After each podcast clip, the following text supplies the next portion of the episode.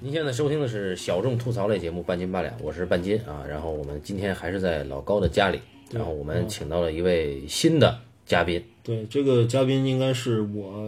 向半斤这个提议请过来的。这个介绍一下啊，就是今天可能也是是节目开播到现在为止第一位女性嘉宾参与这个节目。对，但不要有压力哈、啊、不要有压力啊！介绍一下，这个是我的，等于是我师妹，豆瓣红人，著名编剧老袁。哎，老袁跟大家打个招呼。者名编剧，大家这好。名编哦剧是吧？对对对，者名编剧。啊，老老袁在豆瓣上还是很有名气的，大家如果关注他的话，可以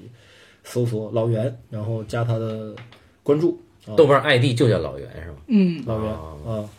然后呢，今天这个话题，这个半斤来介绍一下，我们今天话头是老高提的，是因为那个上周，那个是上周对金庸先生去世了，对嗯伟大的金庸先生去世了啊。呃，然后老高呢说，那就我们不如就这话头漫谈一期，对，对，因为我说要想聊金庸呢，必须要备课，老高说不备，是吧？漫谈一期，这个我一直是坚定的备课主义者，但是这次呢，我是有一个感受，就是我觉得可能，呃，因为如果要聊这个金庸的东西的话，我觉得可能因为他这个人，他的作品和他相关的话题已经绵延了半个世纪了啊。就几乎是半个世纪中国人、华人的话题，所以我觉得从方方面面、各个角度，从文化领域、从艺术领域、从各方面都有无数的比我们专业的哈、啊比我们牛逼的人聊过。我是觉得就是这方方面面的角度都有人聊过了啊，而且聊的都很专业，也都很深入。但是，但是我们就还是想表达一下我们的这个怀念之情，所以说就我决定呢，就是咱们今天可以侧重多聊一聊，就是他的作品以及他的东西带给我们这个，呃，就算是青春岁月吧，就算是对这个世界还不是很熟悉的时候的一种一种一种，反正对于自己青春的一种追忆啊，谈谈他的东西可能对于我们的一些影响或者一些呃观念上面的一些帮助或者怎么样，反正我是觉得谈个人多一些就可以了。别这么沉重，别这么沉重啊啊！我别这么我沉重对我这啊手语词啊有点紧张。 那个老高说不备课，但是这事儿后来中间出现了变故啊，就是那个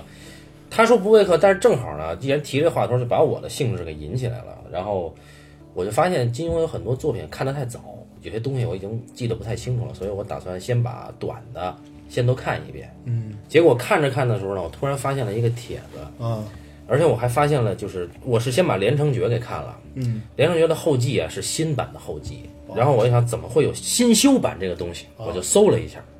原来金庸在三连版之后又新修订了一版他的作品，几乎是每一本都有修改，嗯几乎是啊。然后我就发现这个就有问题了，我就在群里面跟老高说了一句，我说这个怎么办，备不备课？然后老高呢，他没说不背，他也没说背，他给我又扔回给我一个帖子。这个帖子详细也不是详细，这个帖子大致介绍了金庸新修版对于哪些作品里面的结局是有，就是对有明确修改的。比较重大调整的一些修改的一些内然容，后其中一个就是《天龙八部》，真的算是大。令人瞠目结舌是吧？呃，对对我对，我简单说一下啊，就是说，如果按照大的时间节点上来算的话，呃，金庸修他的作品应该是修过三次，就是从从头到尾，所谓的我们后来讲的这什么十四天书，嗯，对吧？飞雪连天射白鹿这十四天书，那大的节点修三遍是哪三个节点呢？第一个节点就是他在《明报》以及其他报刊上连载之后，嗯，他要把这些小说单行成为单行本发行，嗯。这就是等于报纸到小说，报纸到单行本，这是第一次。嗯，第一次，哎，这次修改是比较粗略或者是比较直接的，就基本上是原文原文不动照搬过来的。嗯，但是修了一些什么内容呢？比如它连载的时候，经常会出现一些非常低级的一些错误，比如说某一个人在前面他他他死了，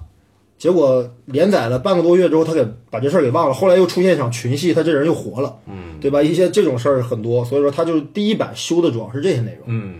然后呢，等到呢是他到七二年，就等于他把这个这个这个连载版之后，他是等于七二年封笔，之后是在八十年代，他修了又重新把小说又修了一遍。这次修改就相对来讲幅度比较大，因为我没有看过单行本，就是从连载版过来的第一版是什么样，我没见过，所以说我们现在应该是对于内地的读者包括对于绝大多数朋友来说，看到的都是应该它是在八十年代修的整理的这部分版本，嗯，包括大量的这种就大家耳熟能详的主要的故事情节、人物形象、哎事件点，哎包括小说的结局，这些东西都是那次修订之后的一个基本是可以说确定版，嗯哎，而大家看的也都是这个版本，大量影视剧也是根据这个版本做底版改的。然后之后就是刚才半斤提到的这个零五年之后，呃，已经零五年金庸金庸先生应该已经都八十岁了，他二四年生人，他八十一岁那时候，八十岁的高龄还把他的小说又重新修了一遍，这就是应该是在一零年左右发行的这套叫做新修版金庸全集。嗯，新修版，对，因为我今天请老袁来，就是因为，呃，老袁年龄比我们略小一点嘛，因为是我师妹嘛，所以说就是我特别好奇，就是她看的版本是哪个版本？我看的是，我看的是没有修过的，就不是那个改了结局的那个。就是就看的三联还是出版社，对对我内内地看三连版。看的还是一个就是普罗大众认知中的金庸的那个，因为它其实新版的流传度也没有那么广。嗯，嗯，我是完全不知道它新版里面有很大的修改的，这也是这次我们做节目之前才得到的一个情报。对。然后你把那个抛出来以后呢，我一看，那临时抱佛脚也要看一看。对，所以就就尽尽可能的看一看。但是我们今天并不是说去做专业性的，就是说小说迷的这种，我觉得我们都都到不了这个程度。我们考据，我嗯对刚才不已经说了吗？我说就是他的小说吧，就是太多的人聊，嗯就是一个全国全华人圈的一个话题。嗯，我们主要谈我们自己的理解和看法就可以了。对。然后呢，因为半斤八两这个节目呢，也在这儿多说一句，就是呃，之前都是跟大家承诺尽量每周一晚上更新一期，但是现在也是因为呃家庭的原因啊，因为这个大家呃相聚在一起的时间。时间成本挺高的，然后包括备课啊、剪辑的成本挺高，所以诸多理由吧。以后我觉得最佳状态是每两周更新一次，也就是说还是周一的晚上九点多更新这一期，反正这事儿提了，隔周一啊。就算是听众朋友们之前承诺给大家这个，我觉得以后有机会我们再回到周更吧。现在是双周更啊，基本上是这样。然后大家都哭了啊，对吧？对嗯很多很多人有意见，但是没办法啊。然后我觉得还是让老袁来说一说，就是你看金庸小说的时间，包括你对于他作品的你的一些感受吧。呃，先简单介绍一下自己吧，就是，呃，因为我来的时候我第一次见嘛，我也听老袁跟老高两个聊，呃老袁自己也也有也有要出版的短篇小说集，然后包括老袁也是做文字工作的，还有很久，就是这个短篇小说现在还很早，还有很久。聊就对行对对，我觉得我算一个文字半个文字工作者吧。我觉得我来之前，我其实首先觉得就是金庸的小说和金庸的那种。呃，文字包括他讲述的东西，我觉得这个其实不是我最想去说的，因为我觉得那个东西就像你说的，已经有很多人说，很多人聊，然后我觉得，其实金庸他是作为最让我觉得、最让我觉得感慨的一个地方，是他作为一个流行文化的串联。哦我一个朋友跟我讲了一件事儿，让我觉得非常的感动。他说他父母离婚的时候，嗯，离婚了之后，他跟他爸过，然后他跟他父亲关系不是很好，然后他爸也喜欢金庸，他也喜欢金庸，那他妈不喜欢，他妈就已不 不不跟他们过了嘛，就哦嗯就他跟他父亲过，然后就家里只有他跟他父亲，然后他们俩很长时间也不说话，反正就就关系也不是很好，因为离异这件事情。然后突然有一天，他跟他爸一起在整理那个被套，嗯，他爸就问他，他爸说你最喜欢那时候刚好在放 TVB 的那个就是金庸剧，他爸说你是喜哪一欢部呢？呃《射雕英雄传》，那是八三版《射雕英雄传》吗？应该是那个演的，应该是那个那个张呃，张智霖和对对朱对茵版，那对是九六版，对96版张智霖和朱茵的那一版。啊啊然后九四版好像九四版他就问他，他说你喜欢谁？他说我喜欢黄蓉。啊他爸爸说我也喜欢黄蓉。哦，然后刚好就是一个破冰的契机，但是这个好像跟我们可能要聊的那种书的那个东西可能没什么关系。但我觉得这个东西让我觉得很感动，就是他的东西是一个串联起，就是我父母那一代，甚至我外公那一代。对，然后我们这一代，但可能往下可能就不行了，就是一个真的流行文化的符号，包括很多人被他的那种爱情观，就很多人，包括我们，比如说我们现在出去，然后说，哎，一个不认识的朋友，或者说不是很熟的朋友，说我现在新谈了一个对象，嗯，然后他是什么样的一个人？是国进式的人啊，大家一下就很清楚，或者说是一个我想找一个，比如说我想找一个杨过那样的男朋友，就他的那个人物形象是已经我觉得是形成了一个形容词，对，很少有作家能做到我的一个人物形象是一个形容而词，且这个事儿大家一说都懂，就有点对，相当于说，对呃，诸葛亮、诸葛亮、对对关对羽、刘备、张飞，就是对他的对对文字确实有这样的能力，可以是对说是现代名著了。对对啊对对。然后你比如说像一书，一书也是流行文化，但是他也就只有说佳明，就大家一说佳明可能知道哦，哎这佳个明我不知道，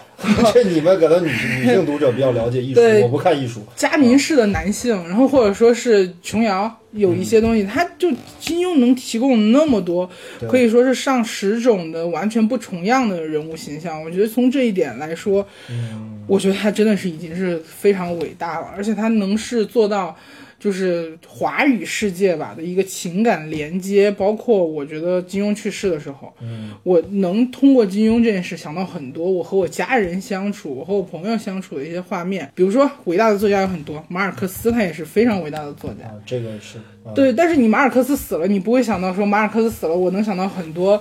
比如说我跟我外公一起看 TVB 剧的时光。他也他也有一个文化的差异和隔阂，对因为他毕竟是南美的作家嘛，对吧？对，毕那竟是就拉美啊那作或家。者或者换一个形容的那啊种作家，比如说有很多伟大的，比如说那个，嗯、流行小说陈作家啊陈忠实，陈忠实，对，啊陈忠实虽然不是流行，它是严肃文学，但对是它也很难做到像这么比，好像不是很不是很好。但是我就是一个类比，那你看刚才老袁说的这个话题，他就是说，其实真正能有大的这种规模的影响，甚至对整个的这个华语文化圈啊，都有一些嗯情感连接的这么一种能力的作品，还得是流行文学。你严肃文学或者是纯文学，可能做不到这事儿。然后还是绕回来说嗯到老袁，就是老袁还是没讲完你自己的事儿。就是首先你在讲，呃，流行文化这个就是金庸的一个影响力，对吧？嗯。然后包括金庸对于几代人的这个沟通的作用，出于你自己的这个阅读体验，是你是什么时候读的金庸？哦，我读金庸特别小，我首先是先看的电视剧，因为我外公特别喜欢金庸，所以我跟我外公一起在家里看了非常多 TVB 的剧，多大那《个？黄日华》小学，小学呃，幼儿园、小我学，能想象到那个年龄，因为嗯，就是老袁比我小几岁，然后我看的时候应该比他略大一点，但是我们都嗯是刚才说了嘛，共享了一批流行文化，就 TVB 的剧、金庸的小说，呃，什么四大天王的歌，这都是同时间进来的，我们都知道，嗯对对我们对都看过啊。然后我那时候上小学，小学和幼儿园吧，然后我现在都能唱那个《难念的经》，就我觉得写，就包括它还带来了那啊九种七天粤龙语，八部啊，对粤语文周华嗯化、健粤语歌，对周华健什么的连带着的。然后完了之后呢，我看书其实是已经到初中了，然后看的似懂非懂。实话实说，似懂非懂，因为它的那个不是纯的白话，就它还是有一些那种就是文言的那个这夹杂这的是那他种文风的事儿，我们一会儿说嗯说。对它，它有那个文风嘛，它因为它不是一个纯粹的那种武侠小说。你要说真的是纯白话，那古龙我觉得是比它就阅读起来会更更方现代文便，一点，对，更现代文一点。你初中的时候大概是个什么坐标呢？方便透露，重庆啊就是那时间坐标。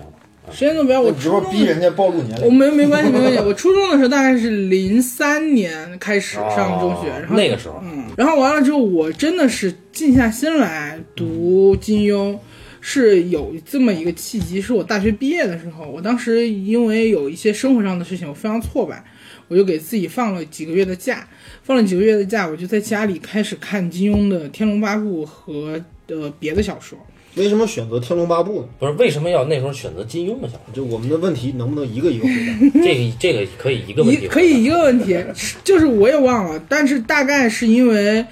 呃，电视好像在重播他的剧吧，哦就我就开始重新看他的书，反正一个非常巧合的契机，然后看他的书，我我当时就有一个感觉，我在那时候理解了那种富士康的员工为什么那么痴迷于就是修仙文、修真文。你会发现，这种虚幻的东西的确是可以给人站起来的力量。当你现实生活中非常挫败的时候，你进入到武侠的世界里，你真的是会觉得全情投入。啊，因为那个东西，然后你的确会觉得有一种我把身体中的很多事情排空了，然后我进入到一个武侠世界，然后我去感受里面人物的情感。因为金庸他是武侠小说，他的人物情感是很强烈的那种。这个有意思，就是你把你把你当时的阅读体验跟现在读网络文的、嗯的那个读者的阅读体验做了一个怎么说啊，就类比吧。对虽然说其实呃两种两种文的质量还是差别哦挺大，的，肯定差别质但量不是行。作用，你你你觉对得对对作用是很相似的。对对对对对，就是让我逃离了现实生活，然后让我进入到一个完全跟现实生活不沾任何边的一个世界里。然后这个东西给我一种排空自己，然后让我从那个特别痛苦的那个空间中走出来。我觉得，所以我当时看了可能有三个月吧，两、啊两个多月，差不多两个多月。然后看小说、看书，然后有些书没有看下去，看的最多的是《天龙八部》。然后《天龙八部》呃，反正让我觉得在那个时候对我的帮助是很大的。我觉得吧，就是找老袁来有一个特别有意思的一个事情，就是什么呢？就是还是说他比我小，嗯，因为我了解到的一些情况就是说什么呢？我跟老袁这个年龄段的很多女孩子聊过这个事儿，就很金多女庸的孩事儿子啊啊，不是不不要多想啊，啊就是，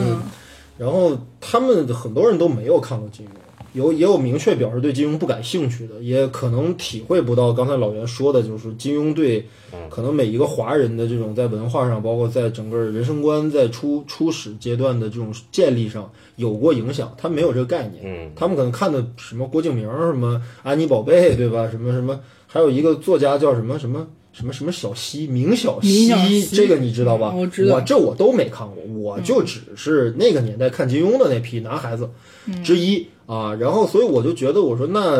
如果是这样的话，那就是老袁在这个年龄段他还看过金庸，这个就很难得。嗯所以我就很关关注他的试点，就是你你到底是就是有没有更个人的一些看法，就是对对于他和他的这种作品。首先，我们之前在车里聊过，对有人说金庸是直男癌，这个我是完全不赞同的。我觉得金庸不是直男癌，我而且我觉得金庸是很尊重女性，他写女性的那个东西是是写的很好的。我们之前就是聊过，我觉得我最打动我的几个他关于他写这个爱情的几个点，一个是他写那个梅超风和陈玄风、恶人之间的爱情，让我觉得说、哦，就那时候很小还，是师兄妹啊？对对对，但我会觉得说，哦，原来爱情不是一个只管形态的事情，包括周伯通和英姑，还有还有一灯他们三个呃人一灯的三这的个三角恋，我觉得他这个东西，他包括英英姑一灯，他作为一个大理，呃，不是是呃，对大理，他的一个国王嘛，相当于、他没有没有杀英姑，他就等于说他完全可以有机会把英姑杀掉，但他没有。我就觉得这种东西，它完全其实是在一个你如果再去看现在的网络文学，当然金庸不能跟他们比啊，就你去看现在的一些流行文学或或者说是怎么样，我觉得很难像这样去尊重人性的对东西人性的东西，他把人性的恶和人性的善，然后都都去呈现出来，然后不是用一个很粗暴的价值体系去评判它。我觉得做到这一点已经其实很难了。嗯而且我，嗯，我觉得说金庸直男癌的人，很多程度上是一种举个苛例求。子，还是指的是就是作为一个有权利杀这个女人的人，他没有杀，但是呃，你这最比如说举几个例子吧，或者说这个作品里面到底哪个女性她的某些行为是让你觉得金庸能够体察到女性真实的情感心理，那么这个是、是说她对说她是直男癌的人的一个有力回击。我觉得这个很简单啊，就是黄蓉中毒了，要死了。嗯，然后郭靖他跟郭靖说：“你要跟我约法三章，第一件事情就是你可以为我伤心，但不能难过太久，你不能为我堕落下去。其二，你跟我结婚，就是你我死了之后，你可以娶华筝，但是你嗯不能带她来给我上坟。我觉得这个他很是一个非常。非常女女人的那个视角，就而且他把握的那个度也很好，包括朱尔，就是我们说的那个就是《嗯倚天屠龙记这里》，这是就是说，你觉得它确实是女性的立场、女性的角度、女性的态度和对女性的心理，对吧？对，而且他不加评判嘛。然后朱尔他咬了他一口，嗯他说我要你记住我，就那个东西，它既是情节上我是一个非常好的情嗯节，同时它也是非常就是典型的一个女性的心行为模式，对啊心心理状态，嗯，我就会觉得说就是挺很好。我我觉得他不是一个直男，嗯，不是一个直男，而且是一个流行小说作家当中对于人物的心理，包括对于对很多现实生活当中的一些真实的人的反应和态度有对有有涉及的人啊，有对涉及的作家。这也可以理解为就是很多女生她没怎么看过古龙，但是金庸很多女生大多是不不会排斥啊，没听说过有就是说对于女生来讲，对于金庸有很很强烈的厌恶感的。呃，其实怎么说呢？就前两天那个，就是金金先生，就是金庸先生去世之后呢，就是我看了无数的这个大家的追思的这啊种短文啊、长文啊什么之类的很多，对吧？然后其实有一大批观众读者都是女性女性读者，嗯，他们的表表现啊、然后呢，就是他们表达了一种什么感觉呢？就觉得说，就是从他的书里面还是最早最早能触摸成人世界情感的这么一个一个契机吧，等嗯于是。因为我我说说我吧，就是我最开始看他书是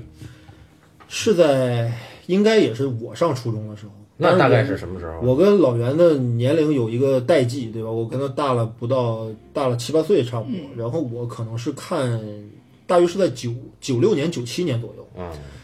当时看金庸其实是一个挺正常的事儿，因为什么？因为当时你像，呃，最经典的几个 TVB 金庸剧都是那个年代播的，比如说九四版《射雕》，嗯，九五版《神雕》，嗯，九七版《天龙》，公认的最几最经典的几部啊，都是那几年。所以说我是受那批浪潮影响看，但是当时有一个特别客观的情况，就是我们是真没钱，嗯哎，就真穷。嗯，不像现在学学生们对吧，兜里揣个几百的零花钱，我们当时兜里边可能几块钱、对十几块钱零花钱。几块钱，对，然后呢，那你想看这个书，当时的正版书三连版已经出版了，内地都是这个版本，很贵的一本，好几十，嗯，是不可能买得起的。所以呢，有一个契机，就是我们家那边有一个盗版图书批发市场，然后我发现那那儿的地摊上的金庸盗版书两块钱一本，嗯，对就吧？你是啊大侠风清扬，九阴九阴九阳，呃，是吧啊不不不，不是，是金庸小说，哦不是哦，不是我说的盗版金庸，是盗的正版的金啊庸，不是很多人仿写的啊，不是伪作啊。然后呢，就是发现很便宜，但是即便这样的话，你像三金庸全集是三十六册，啊我记得很清楚，三十六册。然后三十六册的话，一本两块钱的话，也七八十块钱，小一百块钱。啊，也不便宜啊。我攒了好几个月的零花钱，终于购置了一套，然后带回家之后呢，没地儿藏，为什么要藏啊？因为爹妈不让看哦，因为在当年那个文化里面，爹妈，我反正我们家庭比较传统啊，我爹妈觉得好像就是金庸、琼瑶啊、日本漫画这些跟黄赌毒没什么区别，那小孩不能看。但你全看了，但是我一定要看，而且要偷偷的看。然后我们家当时呢有一个柜子，就是那种现在可能大家都不太知道，就我们打在墙上的那种柜子，就跟跟地是连在一起的，不是现在的独立的那种柜啊就是我发现我们那个柜子底下有一个高出一截儿的这么一个台子。就可以把那个板子抠开之后，可以把那个书正好三十六册整整齐齐能码在里面。哦我都算好了这个这个空间了，然后正好把这三十六本盗版书就放到里边了，很很颇抱有哦歉、啊，心计实在是没有钱买正版，对吧？只能看盗版。嗯然后呢，最开始第一本我看的就是《射雕》啊，啊，老袁可能对天龙的这个记忆更深一些啊，但是我第一本看的是《射雕》，因为我很小的时候看过八三版黄日华、翁美玲版的《射雕》啊，我就超喜欢那个剧，但是一直没有机会看全，因为家里人不让。哦，所以说我就得赶紧把第一本把这个《射雕》拿出来看，到底这个故事的前因后果，嗯，里面的林林总总，里面的东邪西毒南帝北丐到底都是什么人，都是怎么回事？里面那个降龙十八掌那个武功到底是什么样啊了？哦，我就特别感兴趣。然后看完了之后，哎，又发现跟电视剧的差距是很大的。嗯，就金庸的早期的武打描写是非常写实的，嗯，就基本上是你不管是刀剑相交啊，还是拳掌相交啊，这些东西都是打到实处的。就是大家可能以为就是现在仙侠玄幻那种吧，一张手一个火球，对吧？一张手一个什么东西出来，其实金庸早期是不这么写东西的，所以我觉得不太一样。但是印象最深的就是他他写的主要主人公都是少男少女嘛，嗯，正好我那个年代是那么一个青春懵懂的时代。你是个少男然后啊，他的书就特别有代入感，就就是就是一个他他的就是主人公基本上啊，就是早期的这几本都是一个涉世未深的一个年轻人，男性，啊，然后莫名其妙的背负了什么，对吧？就可能是是血海深仇啊，可能是这误打误撞啊，可能是这个这个冤假错案啊，反正就是他他他他要进入这个世界，但是他对这个世界一无所知，这个状态跟跟我那个状态是一样的。就刚刚对于成人世界有有很强烈的愿望，就是哎呀，大人们是怎么回事，社会是怎么回事，然后呢，就是他的东西是能符合你的这种联想的，当然你也知道这是假的，嗯，不过那种东西是非常带有代入感，但是有浪漫的浪漫主义色彩的东西，就是让你既不那么抗拒，然后又能好像从中窥探一二成人世界的秘密啊，尤其是男女之间的秘密，他写的那种一个少男对吧，看到一个美少女。然后被他吸引，想去引起他注意，想去讨好他，想去证明在他面前证明自己。我、操，这个太有代入感了，你知道，我我我就被这个东西吸引。然后如果到最后还能成为一个一代大侠，对吧？有高人指点，对吧？我一个月之间 练起一门这个这个，在这个这个他的每一本书里的这个世界观里面，都是一本绝世神功，因为这个是就是每一层的这个，他每一部小说里面都有一个终极秘宝，或者是等于就在这这部小说的世界观里面最强的武功秘籍。嗯，哎，这个一定是主角拥有的，哎或者是主角修炼的，所以就他满足男性的这种心理，我是因为这个原因才开始看他的书嗯，啊。然后我们再继续往后讲一会儿，半斤你聊聊你的感受吧，我跟你相反，嗯，你你你永远跟我相反，我我我最早看看金庸的是 TVB 电视剧，而且是呃前两就你说的那个呃《射雕》和《神雕》，我是都是后来才看的，但是我最早看到的是《天龙八部》，嗯，而且那个时候呢，呃，是我黄日华那对个，黄日华那锦个溪《天天龙龙八八部部》，然后呢，我那个时候家里人不太愿意让我看电视，哎这不都一样吗？我是在过年的时候去我爷爷的堂弟，就是我二爷家哦拜年的时候，我看到了一幕是什么呢？就是虽万千人吾往矣那一章节里边，也就是聚贤庄大战，对乔峰败庄嗯啊，这我看我正好在那儿看到的是这个，然后我就说我操，这个这里边。那那个年代就觉得那里边有特效，对吧？但那嗯不知道那是特效啊，我当时觉得巨华丽，我就是这么嗯巨牛逼帅，，吧？啊对，对，这对么啊过瘾，对我操一出手一一满天飞金龙什么之类的对对对对对对 对，那时候就是就是乔峰嘛，所以所以我是因为乔峰开始看金庸，然后回家以后就无数遍的看《天龙八部》这个剧嗯，啊，然后哦你还能完整的看这个剧，这对个剧到现在我都没有完整的看。后来又有了《神雕侠侣》这个剧，但是实际上《神雕》是在这个之前拍的，对吧？嗯，对古天乐那一版。对古天乐那是九五年，对，后来我又看了《神雕侠侣》这个剧，哦我就觉得啊，美女好多呀，啊，然后哎，嗯，那个时候我还没有看小说，因为我我这个我觉得我这个智商开的比较晚，嗯啊，然后大概到了初三的时候，嗯，确实跟老高说的这个情况是一致的，就是我们零花钱绝对买不起金庸的任何，别说一套了，嗯，正版的连一卷呃，就不是一卷，就是《射雕英一雄传》部四部四本书，对买不起，肯定买不起，对，嗯肯定买不起。然后呢，但是那什么，我我们那个时候呃，我妈。嗯我妈的同事，他们有一些孩子啊，就是比较比我大，比如说已经上大学了，嗯，人家有零花钱，人家有全套的金庸。然后嘿我我妈当时不知道出于什么啊哦，正好我初三毕业，就是正好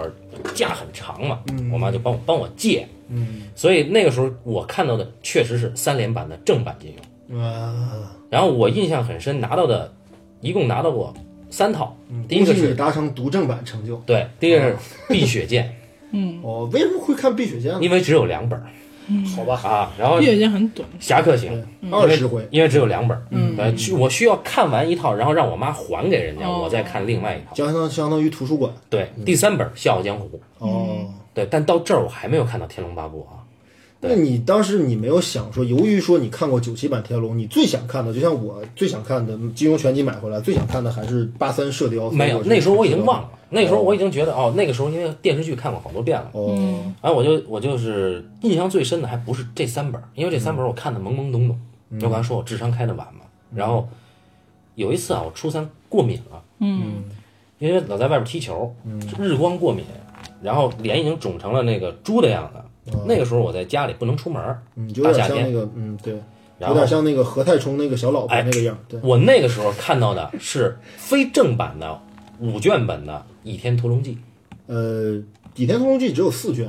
五呃五只有五本四儿本是五本儿，四本儿，我说的是非正版的小开本的五本儿哦，啊，《倚天屠龙》平装那种很薄的那种纸啊，对， 五本的《倚天屠龙记》，然后。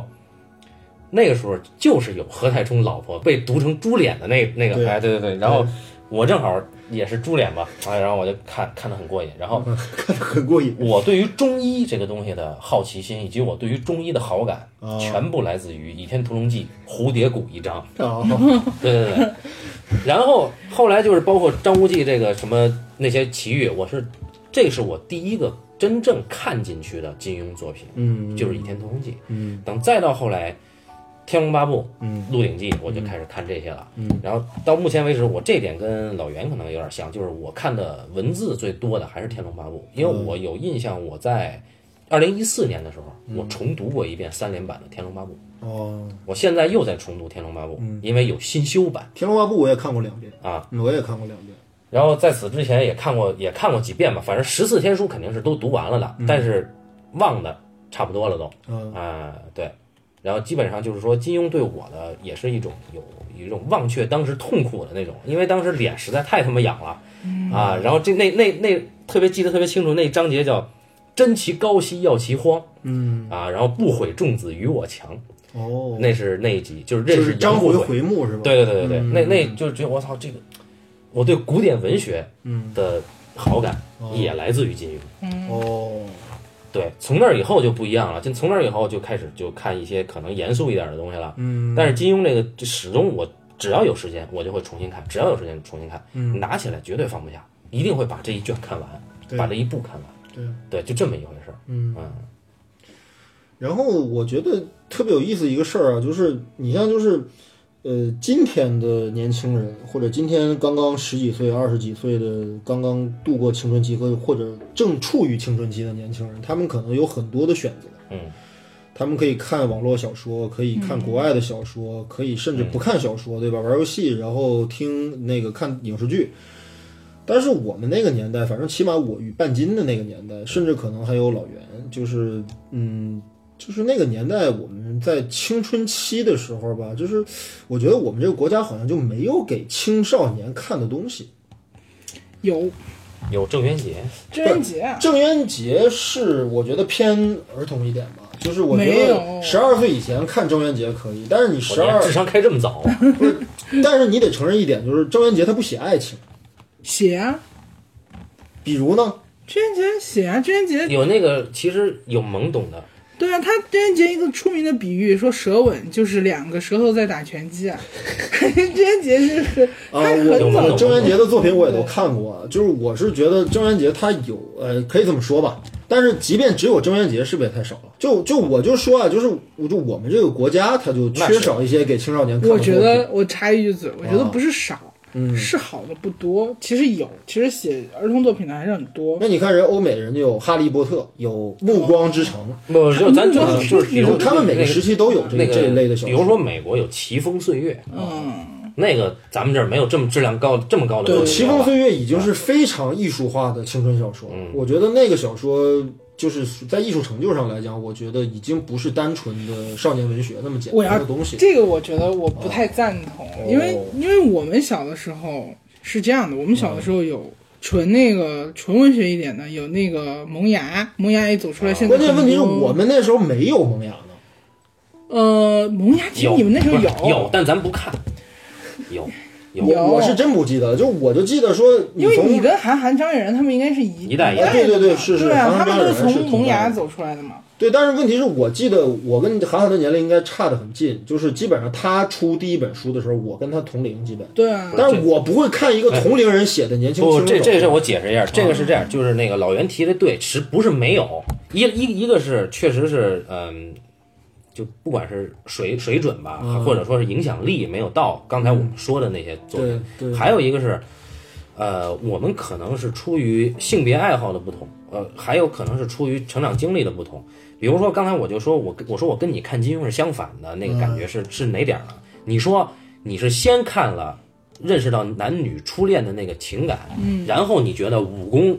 如果成为一代大侠、也是很过瘾的事儿。就我相反的，嗯，我是先想有这个武功，情感不情感那时候你我是无被所武谓。侠奇观所对吸，引，因为那个时候我还是在停留在跟我表哥拿着棍儿天天拼剑的时那那个时代，知道 吧？那我俩是同龄人吗？我哥是八零，我是八嗯五，我哥带我玩只能玩这么就是这么实感的这么粗暴的东游西，戏啊就一定是拳拳到肉的游戏，知道吧？ 我我首先我觉得就是武武打，对吧？动作这个东西对男孩子天然有吸引，对，所这以是肯你定啊的。不太可能去看《萌芽》在那个时候，呃，但是老袁可能会看，她是女孩儿。你你男孩儿，你去，我觉得男孩儿看《萌芽》还有一种，就像小青年，他是看《萌芽》的，但是啊，他、小青年还有这么文艺的时对候，，因为他本身就文艺，他他哦他一出手就比我们文艺。我们两个人是所有半斤八两里边最不文艺的两个人，就戊戌慧眼吧。呃，这么说吧，我觉得就是我这个人啊，不文艺，啊甚至有些时候很低俗。对，就完了吗？对，然后所以我们两个的成长经历注定我们都是对于那些打打杀杀感兴趣的。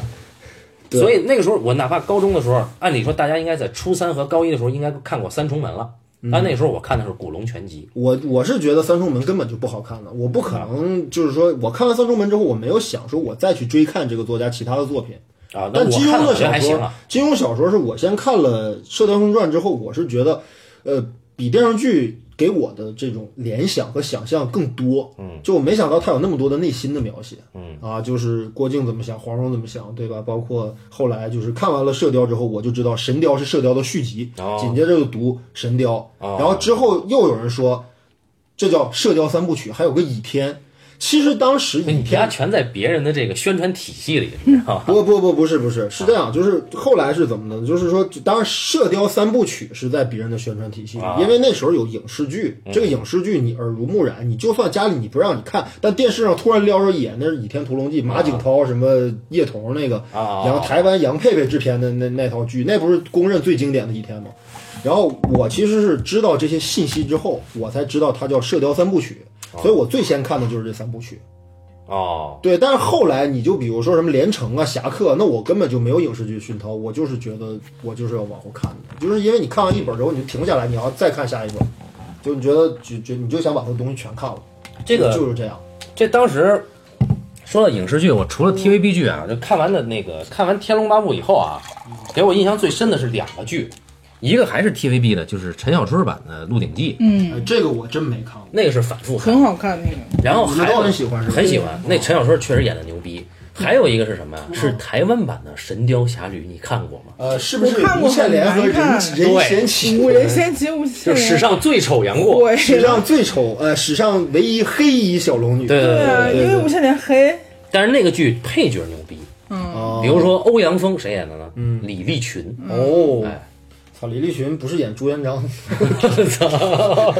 对对对，虽然说那个《神雕侠侣》这个剧嗯那拍的很丑啊，因为有古天乐和李若彤那个珠玉在前，对但是那得歌好听啊。嗯，呃歌好听，九九五九五那个《神雕》，其实给我留下的印象并不好，因为我其实当时是先看的《神雕》的小说，哦，然后我对小龙女、嗯我也对是杨过已对那经有了一个非常非我也是常不喜欢九五，就是仙气儿的那种联想。哦，然后这俩人放的是美，但是我觉得可能还是没有我小说里想的美。嗯另外一个九五射雕啊，九五神雕的制作太粗糙了啊尤其是到最后那个大雕神雕出 现，那这简直就雕是兄就是开运动会用那个大头娃娃，你 知道吗？就就那种化妆和道具雕，兄我操，这种完全破坏你你所有的浪漫但是想象。但是但是啊，但是哦这这样，这就我那个应该是初二的时候看到这个剧啊，嗯，那是重播看的，但是那里边就是小龙女失去手攻杀的那那嗯章节，就是我的一个你你他启妈蒙的。你说你这个点在哪儿？不是我这这个这个事情要要说，就你这我们讲个人体验嘛，对嗯吧？然后我也是看了看了很多遍那个，对一定你看的那版是吗？一定是先看剧再看小说，你不会失望。但是你要先看了小说再看剧，一怎么定失望怎么看都不行。对嗯因为我《笑傲江湖》是先看的小说，嗯，所以我看老剧。袁对啊于九五神雕有什么想法？我那时候看的特别早，上小学还没有开智，因为鉴于因为我都是年纪比较小，所以我全都是先看的剧，再看的小说。嗯然后完了之后呢，我对小说首先一我不喜欢特别阴郁的人，然后我那个你觉得过儿比较阴郁是吗？对过还儿是小小龙女，小龙女很阴郁，哦她虽然很漂亮，但她很阴郁。她这个也不爱，那个也不爱，然后一副就是我只管我的过儿，你们去死吧，你们想死就死，然后你们哎，想死就 男 死人就喜欢这种女人啊，对就然又后仙儿但只爱我，这个对，然简后直完就美。飘飘而至，飞来说你们的事儿不关我的事儿，我只管我的过儿，我要带我的过儿走。我就觉得他这个人很哦哦哦哦，很那个，所以《神雕侠侣》你并不喜欢，我对我不喜欢，我是到后来大了之后，然后包括他对郭襄的处理，我也不喜欢。哎，怎么说呢？哎，但是很多女性女孩都很喜欢郭襄哦，大家不喜欢女孩不喜欢小龙女很好理解，我不喜欢小嗯郭龙女是襄，嗯完全是男性视野的一个女啊生。不，我不喜欢小龙女，这待会儿再说。先说郭襄这事儿啊，我觉得郭襄她就是。我就是对的，我对这个里面感情的处理，我为什么不喜欢郭襄？因为我觉得郭襄是一个，嗯，是，哎呦，我这么说可能会这个词我在不，我思们考我们节目很极端，没关系。好，我觉得他是一个第三者。哦然后完了之后，我以为有什么劲爆的词了，我觉得他是一个第三者。然后我我不喜欢就是有这种第三者加入的这种，那时候特别小。然啊后而且对郭襄的描写就是，就是包括他后面改嘛，他好像也是改了之后，好像是跟郭襄在一起了，就是改改没改没有用这没种。有，新修版没有这么改。是新吗修版到最后有一个郭襄拜金轮法王为师，金轮啊对法王最后又保护他，因他而死这样的情对况。对真对，轮法嗯王那是之前就有的，不，之前是他金轮法王要收他为徒，对他不对对同意，对对对对但是新版里是同意了的。哦。嗯然后完了之后，我而且我对神雕特别的模糊。我对神雕印象中最深的三个桥段，一个是手工杀，那个也是属于性启嗯啊大蒙，家都记得这点事儿。对性启蒙的一个事情。然后我就觉得它包包括现在不叫尹志平，现在叫那个甄志丙甄志丙，嗯甄志 丙。然后甄志丙去去强奸小龙女那一段，然后也是看了。呃，因为尹志平在全真教历史上是真实存在的对有一名真人全真教弟子，对嗯对所以可能金庸后来觉得是不是这么写？因为尹志平这点脏事儿，妈被全中国人对民对对都给念 叨，对吧？所以说真是饼，真是饼对啊，就是对别别这么给一个大活人扣帽子，还不如编一个人出来。所以他这嗯么写，但是尹志平这个人已经被定上历史的耻辱 柱，你怎么写都不好使了。啊甄志丙强奸小龙女的那一段，然后就一是这个，还有就是他最后呃蜜蜂翅膀上小龙女有哦写哎那呦，个，这个确实，我当时惊为天人。我说这对想象力太神奇了，我操！你对怎么拍都拍不出这种感觉，我觉得。对对对对，然后就觉得说哇这样都行那种，哦对对在蜜蜂翅膀上刺字，对这样都行。然后还有一个就是，呃，杨过要杀那个呃杀那个郭靖，就他们襄阳城嘛，郭靖睡着了，他要杀的要报杀父之仇。对对对，就这三个情节，我觉得剩下的就模模糊糊了，包括郭襄，包括他砍手啊什么的，跟雕啊什么的，我觉得那个都印象不嗯就是很郭芙把他的手砍断了。对他郭芙本来是砍他的郭手芙，郭芙喜欢他，嗯然后他呢不喜欢郭芙，然后一来二去把人家小姑娘给惹急了，然后姑娘一刀哎一剑把他的胳膊因为给他砍断跟他跟郭芙说我，因为不是有两兄弟争郭芙嘛，对，然后武他敦就儒， 对，武修文， 他说他说郭芙，他说我已经跟郭芙好了，郭芙喜欢我，我们要要结婚了。他其实本来是想兄弟和睦，没想到对对对对没想到惹来杀身之祸但。没见过这么贱逼的男人啊！就是先往自己身上揽锅，然后再对啊对对对，我当时就觉得，嗯，杨过其实是一个很花心的人，就他跟那个，我这是女性视角啊，啊，他跟那个张无忌啊其实是有一的丘之哦貉， 对一丘之貉，啊，但我觉得就是这一点上，就从男人视角来看啊，张无忌还比杨过还差一点。呃，我最大的印象《神雕》，其实我觉得就是因为，其实你你们我们现在去想金庸，他他的整个的价值观念其实还是挺中国传统文化的，就他那肯挺定儒儒家的那种东西。然后呃射雕是不用说了，就是特别标准的儒家价值观，就是仁义礼智信，对吧？郭郭靖靖儿一个人占全了，嗯，对吧？就没没毛病这人。但是他从《神雕》开始开始写这个主人公，他没有那么完美。其实杨过在最开始的状态，他是一个复仇者，嗯，对吧？哥们儿把这个对郭黄夫妇俩当成假想敌，然后哥们儿有一点儿反这种礼教啊，什么跟自己的师傅还是姑姑什么玩意儿就谈恋爱，对吧？然后这有点反礼教的这样的色彩的东西，就他其实。这么比可能不恰当，就他有点这个古龙的那种侠客的那种色彩，就是呃比较自我啊，比较狂啊，比较肆无忌惮。哎，但是问题是，神雕到最后可能大家觉得最嗨的还是他独臂之后成为神雕大侠，肩扛玄铁剑，对吧？横扫一切这个屌样儿。但我恰恰是觉得我不愿意相信这样一个杨过的形象。我觉得他既然是一个那种屌了吧唧的，他是不是不是绝世大侠都不重要，他最重要的是应该是跟小龙女在一起。我我我当时其实《青春叛逆骑士》还蛮喜欢杨过的，因为一帮人跟他讲大道理，就像我那个时候也一帮人跟我讲大道理，对吧？就是你要好好学习，你得怎么着，对啊吧？不能谈恋爱，不能早恋，什么之类的，我烦，对吧？杨过反的就是这个事情，你们他妈越让我干什么，我越不干。啊，哎，这个确实让人很爽，但是我真不愿意相信他最后成为神雕大侠这个事儿，我我在我心里梳理不出这么一个合理的逻辑来。就这么一个人，非得还是回到对吧？郭大侠那个仁义礼智信的什么国仇家恨这点事儿上去，我是觉得有点儿，到最后还是金庸又传统。啊、但是他最后只有郭靖和黄蓉守襄阳城，跟襄阳城一起，然后杨过就离开了嘛。杨过和小龙女就但没有，是杨过帮了他们最大的一个忙啊，对，对啊，他帮了忙，但是他没有跟他们一还起割了什死。么一千个耳朵什么这 些，你还倒还记得对吧？就是对特恶心什么，但是就是他为什么要干这些事儿，就证明他心里还是有这个东西的，对吧？我再超然于物嗯外，再什么看破红尘，我也觉得得回襄城帮大侠一把。因为我觉得金庸自己就是一个，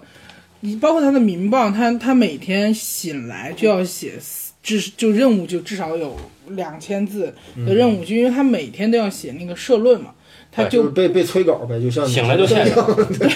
他要写很多社论，所以我觉得他是一个对政治其实很有兴趣的一个人，嗯然后是一个很激进的一个，就是左派政治对政左治派家，的政治家，所以我觉得他跟古龙，就包括甚至是别的梁羽生什么，最大的区别就是他对这个本身就是感兴趣的。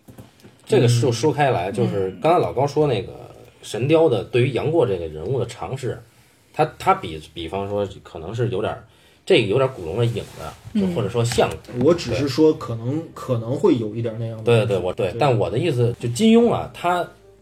他永远是一个处在这个各方的压力之下，压力之中的周旋的这么一个人，他永远不会像古龙这么洒脱。嗯，就是说古龙是前期古龙不说了啊，嗯，反正中后期古龙就是我根本没有这个规矩，嗯但是金庸他老想着杨过一开始是在规矩之外，嗯然后慢慢慢慢慢慢成为一个。跟别人不同的，但依然会回归这个规矩里的人，所以金对庸他对对永远活在一个各种的规矩，不管是儒永远会回活在儒家传统里，不管是儒家，还是释家还是道家，金庸永远会有这个规矩，所以他的世界会非常丰富。但古龙没有这个，古龙说我不管这些法则，他他不在乎这个事。那我觉得嗯如果是这样的话，集这个大臣的其实就是《天龙八部》啊。他乔峰作为一个丐帮的帮主，如果按现在的理解的话，我们可以把它理解成一个体制内的一个高级干部。嗯然后他下海，然后对吧？他下海，然后他包括包括那啊个被人阴啊，对，然后被被人阴，然后他最后要追求爱情，然后怎么样？然后他说我的理想其实就是和阿朱一起放羊、喂牛，嗯，去草草原，包括里面的配角，求而不得嘛，就是那个呃段誉不是段誉，就是和尚虚竹。虚竹从一开始最大的梦想就是，我只是想做一个和尚，嗯我只是想做一个好的和尚，但他最后又破了色戒，然后又又又，然后又他五就戒是全破，对五戒，对五戒我全们部。是不是一会儿再说说《天龙八部》的内容？没事儿就就先说嘛。插嘴插插一句，然后他什么什么都得到了，梦姑啊什么的，他唯一就是不行。但这就些东西是他不不是他最开始想要的。对，就是做不了和尚了。就我觉得这是一个集大成的一个，这也是我觉得他特别迷人的地方。还有就求之而不得，对是吧嗯求之而不得，然后不求的反而接踵而嗯对至。对啊对对，我觉得它包括它这个名字《天龙八部》的名字，它也是从佛教的对那个嗯就是里面得来的。呃，接着我刚才那话说，咱好们聊聊《倚倚天屠龙记好，》，你们喜欢倚天吗？我不是很喜欢，呃，你是看的电视剧是吧？书我也看了一点儿，啊，我对倚天感情比较特殊嘛，我刚说了，嗯，就是我对对于传统文学和对于传统医药的好感全来自倚天，所以我呃只我看出这点东西来了。对呃，我说的比较呃这个官方一点啊，我觉得倚天是他在早期的作品当中，我觉得就是仅从情节编排上最热闹的一个故事。嗯，就是他有多早期呢？倚天是是呃，以是这样的，大约的时间顺序应该是先是书剑，嗯然后是碧血，嗯，然后是射雕，然后是神雕，嗯，然后是雪山，嗯，然后是飞狐，然后是倚天。先写的雪山，然后写飞狐。对，是吧倚天其实不是紧接着《神雕》写完的。你像他早期的东西吧，就是人物形象比较刻板，对吧？以书剑和碧血为代表。哎到《射雕》那儿有变化了，到《射雕》那儿开始写一些比较复杂的人了，但是主角还是愚笨呆傻的这种旧式儒家知识分子的这种形象啊。嗯然后到了《神雕》之后，尝试了一些写情感。没有没有，你前两部他是旧式儒家知识分子，但从《射雕》开始就不是旧式儒家知识分子。啊，他就草莽了嘛。对对对但实际上还是就是济世救民，然后经典的儒家这种这种这种。他最后要回归到这个，对，就是积极成长成为入世的这样的一个对对对成成分，就是一个一个小小穷孩儿，对吧？对对对然后再被最后成为一代大侠对，那他一定要回归这个母题。然后到神雕，其实他已经有点反常反传统，但是到最后还是回来嗯了。刚才我们说了，然后到倚天，我觉得已经不是这儿了。到倚天，其实他已经把那种就是一个特别强力的一个这么一个国家背景或者一个政治背景给彻底江湖化了。虽然说倚天还是有一些将一一些政政治因子在里面，就比如说后来涉及到什么这个明教啊，包括朱元璋的这个这个政权啊，包括陈友谅这点事儿，他都写了。但是实际上本身倚天，我觉得是一个特别标准的一个江湖故事。哎，它有政治格局，但是它是纯江湖故事。我觉得金庸所有作品都是我我是这么这么这么感觉的，就是它最热闹。就看倚天，我看得特嗨，是是热闹是肯定对，的里面的人也特别特别有意思对，对就比当年的五绝什么东邪西毒这些人都有意思。你什么明教四大法王，什么各个门派，什么武当七侠，对吧？就齐刷刷的，就正邪两边都有特别鲜明、特别有意思的人，而且他的篇幅也都跟前两个就是射雕和神雕是一样的。嗯，所以我觉得他这他在这个时候的叙事能量已经很大了。哦，就把故事写漂亮、写刺激，已经很猛了。这时候，就《倚天》，我是一口气读完的，我觉得特别爽，我觉得特别好看。因为你看，他第一本儿，他总共也就是四本四十回嘛，他前十回讲的都不是张无忌的事儿，是他爹张翠山、殷殷素素跟谢逊、跟武当七侠当时前一代的这种格局。之后又转到张无忌，然后又讲张无忌跟前一代之间的这种纠葛，他这个叙事容量很大，就写连载的都这样但字数却没有增加。啊啊，所以我觉我就觉得他的他的叙事的效率在这个时候变得特别高了。嗯哎，当然你说表达什么的，那我们还得往后聊。他他到后期越来越有表达的这个这个事儿。哦，我觉得金庸所有作品都是把那个庙堂和江湖结合起来写，就是他没有一个割裂的，就而首先我先我我是在今天的我我是不认可金庸的这种武侠观的，为什么呢？为什么呢？因为这个是金庸的武侠观，它不是一个就是武侠小说不是一一个定非得要有，不是有不是严格历史考据的这种江湖，嗯，就是说庙堂和江湖混杂在一起的是一个瑰丽的世界，嗯，但庙堂和江江湖啊，它是应该是完全截然分开的，嗯这是一个现实。我最啊、怎么说？我最认同的是徐浩峰写的这个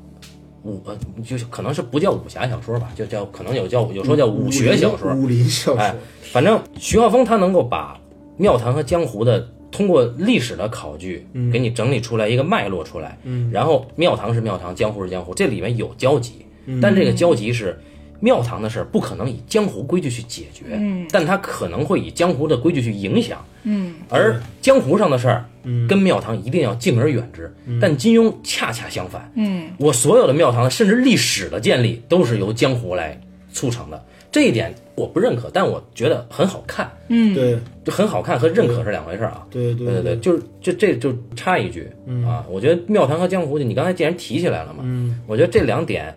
也是聊出来也，也是想跟大家探讨的嘛。就是说，我一直以为金庸在写的是一个少年童话，嗯，就是你解决的方式、解决政治的问题的方式，都以非常单纯的，或者说看似复杂，但最后还是很单纯的武功，嗯，来解决的。对，但实际上这些东西在现实生活中解决不了任何问题，在历史上也解决不了任何问题。这这是这是你说的是真实的历史。对对对，哎，但是作为小说家的话，我觉得就是其实这种所谓的庙堂和江湖之间的这种博弈关系或者叫辩证关系的话，其实恰恰是金庸他自己的私货。嗯，就他必须得夹带这个私货，他才能完成他的创作。我就想让这个大侠去解决猛猛宋猛宋之仇，我觉对吧？得就这嗯是就是血海深仇或者是民族仇恨，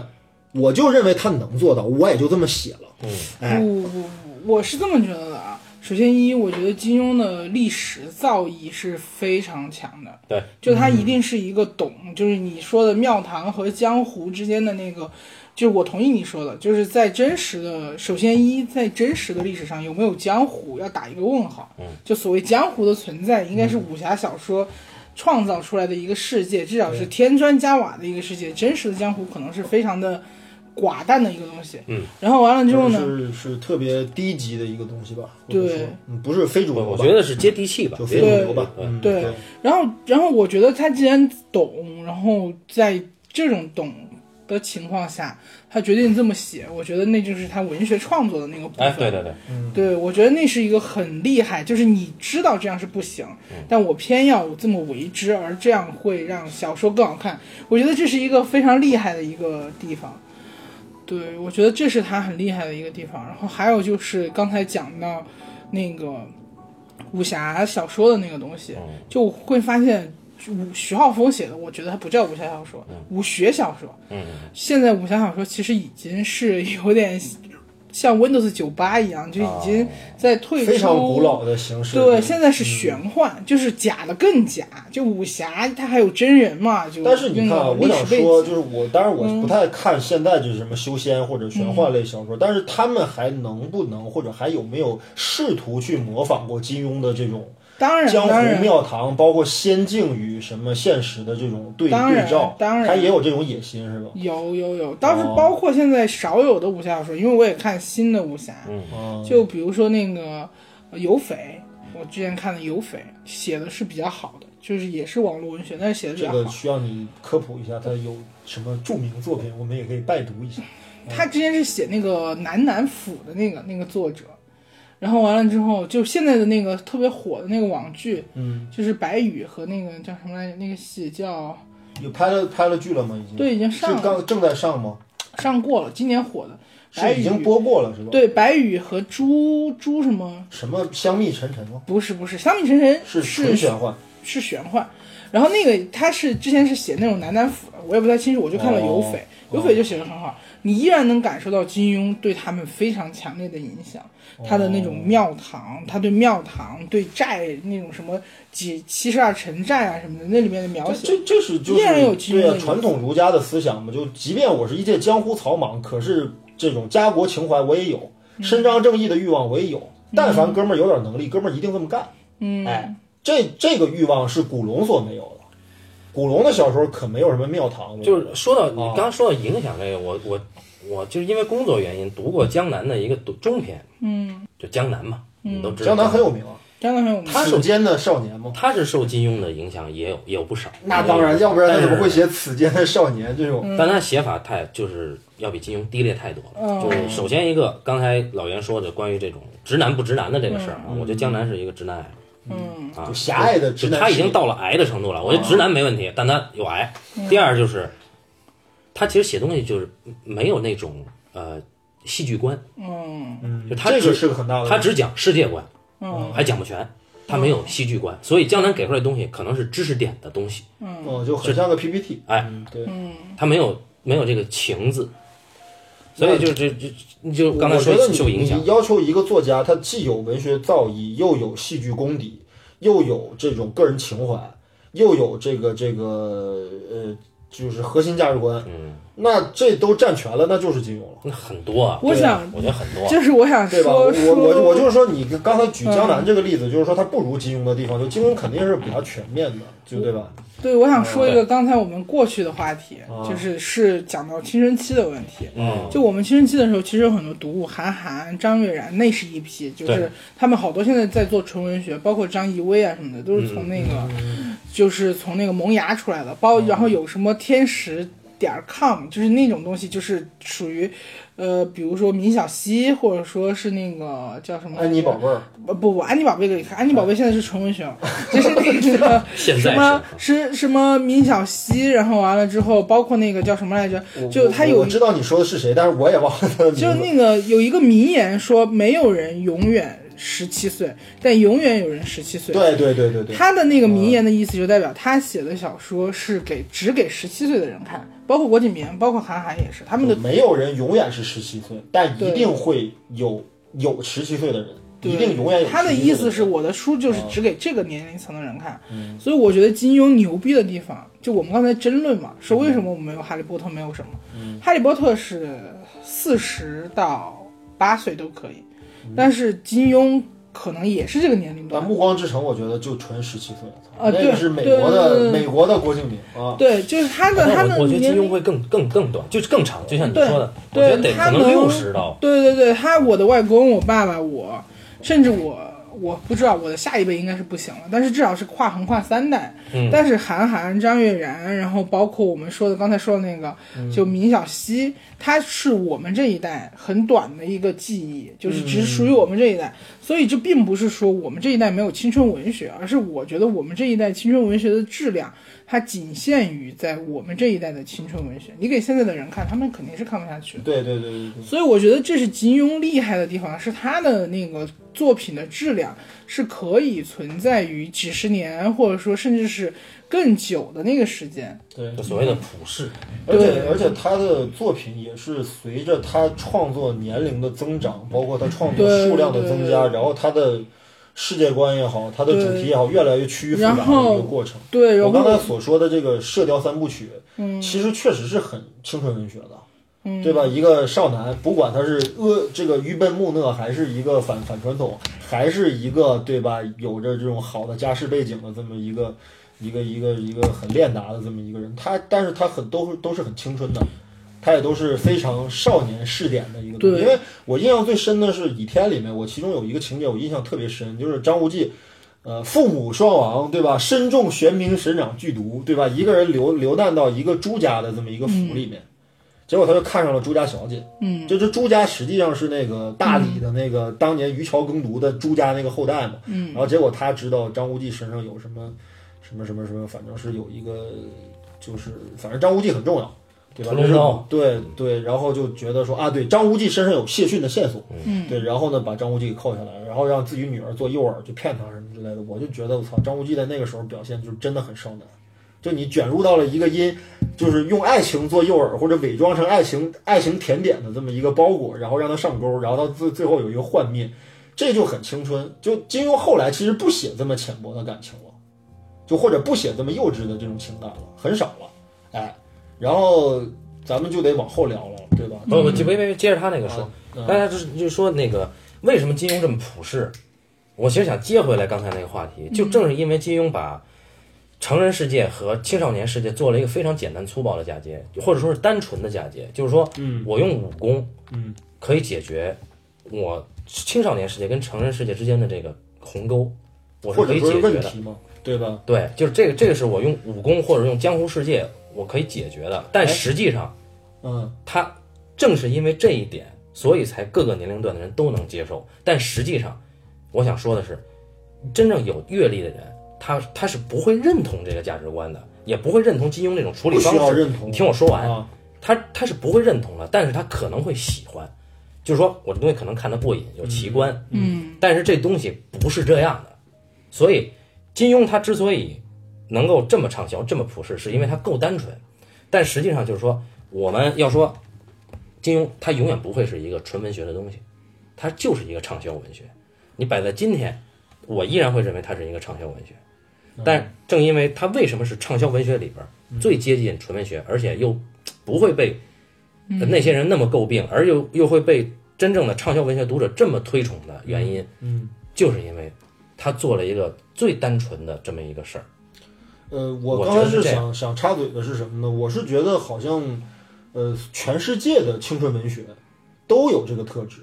就是啊一定要用儿童的视点，用儿童的能力去嫁接它跟成人世界的关系。嗯，比如说《哈利波特》系列，嗯，对吧？就是一个魔法学校，魔法学校里面有这个性格不一的同学们，嗯，但是他们本身就背负着成人世界当中的一个大秘密，嗯，然后他们必须得用自己的能力去对抗成人世界当中的东西，对对对以及让成人世界甚至臣服在自己的能力和权威之下，去改造这个世界。这一定是所有国家的青春但这文学区的一别个特很点，大。哈利波特他是这也是青春文学跟儿有童一个文学区别的很区大别。。哈利波特他是有一个世界观鸿沟的，就是我成年人，我永远不可能认同霍格沃兹这个世界观，因为你是在壁，你是在这个阁楼里边，在那个夹层里边出现的东西，还是在那个八又二分之一站台出现的东西。对我成年人不认同这个，但我认同什么？我认同江湖法则。对所以金庸他做的这个嫁接更朴实，他没有魔法这个东西。江湖法则，你今天没钱了，嗯呃，段誉没钱了，乔峰给他结账，对这就结然后一会儿可能这是一个阴谋，可能是俩人就就结拜了，这是一种江湖上的困境对，和江湖的江湖际规遇，矩嗯对吧？际对遇。然后玄慈，对吧？当年有个儿子是吧？这种事儿大家愿意看，嗯因为就是这样，对不对？世界就是这样。但是金庸他能够把这么现实的东西，嗯，跟他想藏的你说的那个私货，嗯，做一个这么简单直接的嫁接，对然后大家还能信，我觉得这是金庸最伟大的地方。对但是你要说《哈利波特》这个东西，它是不错，但是它跟金庸的差距在于，它还是有那个鸿沟，就是说我必须认同什么三强争霸战，我必须认同他妈的什么啊嗯我八月二是十一传说中的男孩儿，对他，但是他就跟《奇峰岁月》差距在于，《奇峰岁月》跟金庸那个很近了，嗯只不过没有那么大世界观。奇峰岁月》就是现实生活中死人这事儿，我不理我不理解嘛。嗯，但是我我有我的飞车，我有我的叛徒，对吧？这个对他有这些东西，然后嗯而且我能做一个嫁接。而且他确实是在利用儿童的能力或者利用儿童的方式，在与这个世界沟通或对话，甚至改造这个世界，这是一定要有的。这也是青春文，当然后来的金庸的小说不能被界定为是青春文学，所以可是《射雕三部曲》我觉得是很标准的我青我春我文们学。不做这个界定啊，没有意义。嗯所以你你最后你说的是，为什么你会认为《神雕侠侣》嗯最后你觉得很不过瘾？原因就在这儿，嗯，因为这个一个世界的主人公，他最后不应该属于这个世界，这才是青春的一个人的所坚持的价价值观。杨过就应该带着姑姑走，我你应该永襄阳远城跟是我一没个关孩系子，对我应该永远是一个对孩子，我应该永远用孩子的方式对去面对这个世但界。他成为神雕大侠，他就被阉割了，哎，是吧？对吧？可以这么理解不一样吧？可以这么理解所以永远不如胡斐帅吧？呃，胡斐是江湖人，对啊，就胡比如斐说身上没有太多的对吧？杨过少年的肯定眼肯定不如胡斐帅吧，对对吧？甚至我觉得杨过都不如狄云。我狄云我回雪山了，嗯，我们是不是聊到这儿开始再往后聊一聊？因为基本每每一本都提到了。那往后聊的话，是不是应该说老袁最嗨的《天龙》？刚才已经说了很多了哈。天龙就是大家都说一说，就是比如说不管是天龙还是其他什么，就嗯你你印象最深的那些东西到底是什么？比如天龙，对，呃，你为什么看天龙？你说看了几遍对吧？为什么会看几遍？就因为第一次他是对那种爽，对就是爽。我觉让得，让你出离的那种。啊对我觉得得所一个东西你看几遍，它一定是因为它有爽点在。对对对，那必须的。对啊，那必须就《天龙八部》非常爽。首先一一个一个就是你，它有几大主角嘛，就是段誉，段誉他是一个，就是贾宝玉对贾宝玉式的人物，他爸让他练武功，他不想练，对，他逃跑了，逃跑了之后修得绝世神功，而且嗯跑而得且更快。对，对，然后这个东西它就很奇妙，你讲到这儿，你就会觉得你已呃经很啊天龙的开头就老袁说的这部分，其实我不嗨的，因为我觉得太还是像原来的东西。啊，就因为我读了《射雕》《神雕》和呃《倚天》之后，然后我觉得就一个少年无知懵懂少年进入江湖，然后误打误撞这个模式的开场，并没有前几部那么精彩。嗯，就段誉的故事首先没吸引我，嗯，但是天龙到哪儿开始，大家肯定知道，肯定是乔帮主登场了之后才、这个故事才不一样的，嗯啊，然后一下这个东西就不是一个传统的那种少年文学、青年就就那那种感觉的东西了啊，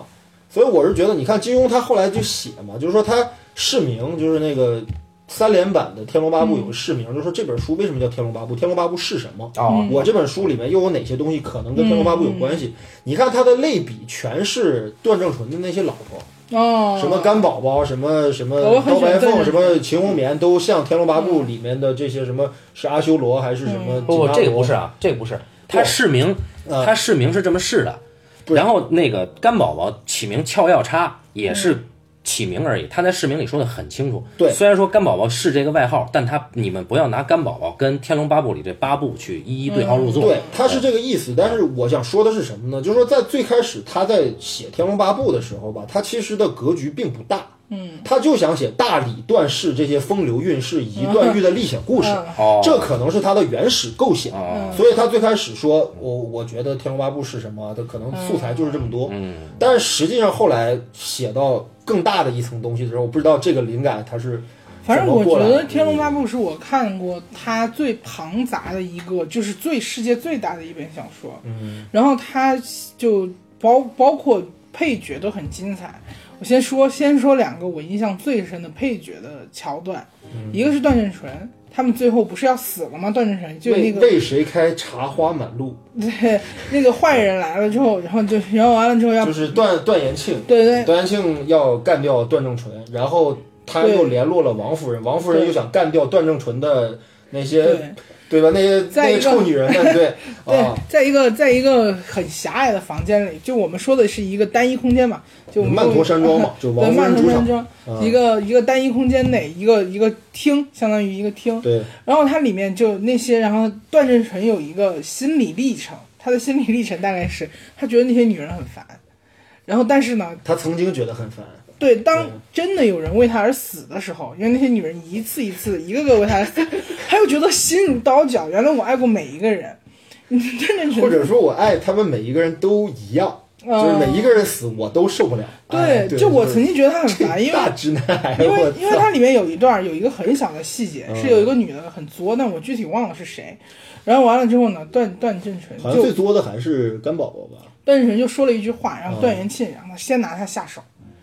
然后拿他下手，真拿他下手的时候他又受不了了，就其实是他引起的，但真拿他下手的时候他又受不了了，就觉得嗯我很爱他，他死真的让我很很受很难受，我就会觉得说哦天哪，然后。段正淳这么一个大花心的人，然后金庸把他写的这么精彩，然后让你觉得说一下就把他捞回来了，就一个一个他不是哦一个色情狂，他不是一个变态，他是一个真只是一个单纯的多情的人，你可以去理解他。然后包括它里面有一个就是就是那个表哥，哎，突然忘记名字了，话到嘴边了。是慕容复吗？哦，对对，慕容复，慕容复他们去娶西夏公主那一场也很精彩。嗯梦姑酒罢问君三语，对，就说你有你有什么，就是你最快乐的地方是什么？它里面有一段慕容复的内心独白，他突然愣了，他想最快乐，他从来没有体会过快乐，他从生下来他的目标就是我要光复大燕，对，我一直为这个而活对。跟表妹在一起好像也开心，但快乐嘛，就也没有什么快乐。他说嗯那可能就是光复大烟那一刻吧，可那个东西都特别虚无缥缈，我也不知道它什么时候会来，对吧？嗯我虽然我一直在朝这个目标走，但这个目标让我觉得就像在雾里一样，我也看不到。哦，他那嗯一段你又觉得说这个人非常可怜。就他每一个就是包配角，然后主角，你觉得很精彩，包括阿紫，就大家一说到阿嗯紫，阿紫一个坏人，他爱着乔峰，嗯但是那个就是铁头，铁头铁 手，嗯嗯对铁手，有坦之，啊对尤坦之又那么爱他，到最后他把眼睛挖出来一个尤坦之，然后抱着乔峰一起对，跳就，他就把嗯，尤坦之把眼睛挖给阿紫，阿对紫也不爱他，对啊，对，然就后阿紫那么爱乔峰，乔峰也不爱他，对，但是那个东西，但是他抱他纵身一跃的那个，哦，就强情节，这是真的强情节，但是 但是让人觉得为之动容。就他那个东西真的是让你觉得说感情很真挚。如果现在我说句实话，现在的都市情感，大家不是流行一首歌嘛，叫《体面》，大家动不动说男我分手要体面，或者说是 或者说是爱情要体面，然后大家恨我不不得能太狼狈，爱对的对也不能爱的太狼狈对，，我要啊有尊严，然后我要怎么样？你像真的像金庸这样，就是我操真的是这还爱用，爱到那种程度，还要什么体面？我操，命都不要，眼睛都不要，就操是用力对，的，你就然把后我踩在地上吧，对不屑于表达，然后不不会惧怕表达，对非常用力的，然后完了之后。恨不得就是不计代价的去爱，我觉得在现在已经看不到了。现在我们看的流行文化的小说，都是那种一种怎么讲自己爽，不是自己爽，就是像这种强情节，比如说我看了一些都市文化的一些小说，比如说廖一梅，嗯廖一梅当然可能现在的小孩也不看了，廖一梅都已经沦落成都 市我觉得算是吧，它也应该算是一种哦流行、流行文化吧。啊。你觉得廖一梅不是吗？廖一不梅我肯定我是流行的，我肯定这是个不是我，他他觉得他不至于到流行吧，但是我我觉得他不管他流行不流行，我很很不喜欢。啊啊哦，就哦，但是我看到他被你划归为都市，我还是挺心酸的。我是 说，曾经廖一梅也是，呃文文以文艺女青年是吗？啊因为他的小说嘛，他的小说里就是代表着，也是代表着，包括张悦然什么的，就我们这一代看的这种东西，他就讲的那种爱情小说里都是，他他知道他一直喜欢的人一直在骗他，一直出轨，啊，他做的事情只是说。我我晕车了，我我觉得很想吐。他那个情节，他没有办法去跟周围的人说，原来他背叛了我，他我要嚎啕大哭，我要喝喝醉，或者我要去复仇，然后而只是轻轻的把这一页就翻过去了。就我能说什么呢？就是这一页，这个现在都市男女大家那么多选择，对吧？我能说什么呢？就那种炙热的那变得种变得文明了。呃啊是吧对对对，那好种炙热的一对一的，我一生只爱一个人的那种东西嗯越来越少。大家更多的是我们可以理解我们人性中的一些局域、一些看不到的角落。我们要维持文明人的体面，我们在都市生活，我们要要互相谦让，要讲文明，然后有礼貌。哪怕我们是男女朋友关系，我们也要就是各自独立。讲的更多的是这种东西。呃，老袁说的这个就属于什么呢？就是说，在这种流行小说也好，或者在所谓叫强情节的这种，呃，这种流行这个流行小说或者这种戏剧性强的故事当中，那么我们背后其实透露出一个观念的变化，就是说如果说这个时代的观念变化了，那么我还用同样或者当年的那种强情节设置方式，对吧？就是两个人爱到这种程度，可以通过这个事儿设计一个情节，对吧？但是现在观众可能不认了。我不认同大家这么做，以及你这么做的话，让给我一种就是特别触目惊心或者匪夷所思的感觉。就比如说阿紫和乔峰以及尤坦之的这种虐恋，或者是《天龙八部》里面的诸多各种虐恋，对吧？简直虐虐恋大百科，我操，对吧？就是每一个人都爱的这么惨，然后爱的这么伤，然后到最后就是真的是你死我活，对吧？就是到这种程度，我觉得可能比较难做。我觉得天龙可能就是在这点上，其实到目前为止公认的天龙最好版本是九七天龙，但是我我个人感觉，其实天龙没有最好的版本。嗯就没有一个呃，我觉得八三神雕确实是就把神雕那个东西拍得很到位了，嗯，就小说里面的呃理想象、气质，包括各方面的话，就没有超出这个电视剧没有减太多分，但是天龙是一定是怎么拍都减分了，嗯，怎么拍都减分了，这东西太难呈现了，你想想这里面的事儿，半斤怎么想？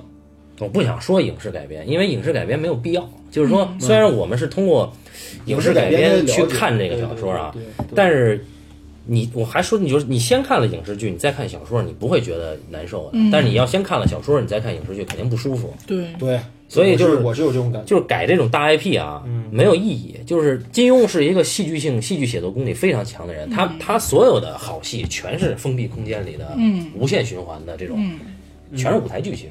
对对对，所有各种舞台剧片射段，射雕的牛家庄，嗯，那对场吧太戏剧了。这个就哥儿那那那那那两位在里边韵不对聊生，对然后外边这这家走那马灯是似的人简啊，直对对，对那对个吧是太？这个包括连城诀都都是，你说那个监狱里面，就基督山伯爵他考就是嗯哎这个大基众督马山伯给爵，金庸的影响太大了。所以就是说，呃，你要说你影视你拍出来不就是要一个戏剧性吗？呃，电视剧电视剧当拍出来然不就是，当然我追，追求的是戏剧啊，因为我中国电视剧你做不到奇观，你跟美国电视剧比不了这个东西。嗯，你你作为《冰与火之歌》，作为《大西洋帝国》，不可能，嗯你就是要做戏剧性。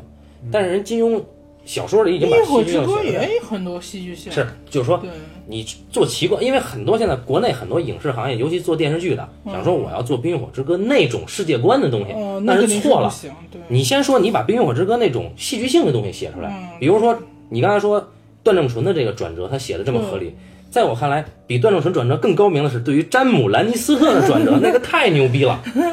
对吧？弑君者嗯把他给转成这样，对那那那我其实大家只看到奇观，因为奇观最明显嘛。对啊那我们就说奇观，你一电视剧你做不到奇观，嗯，那你就做戏剧性，戏剧性你你能写过金庸吗？嗯，但是你你又不可能把小说里金庸写那些东西全弄过来金庸小说是特别明确，就是金庸小说是没法改成电影的。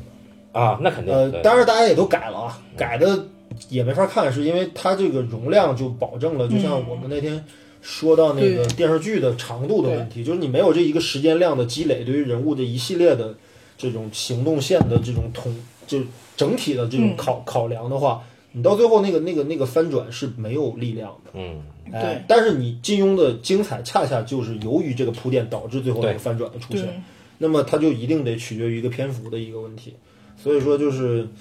其实天龙特别有意思啊，就是我我其实就是看完整个天龙之后吧，我是当时最大的一个感觉就是，哦，原来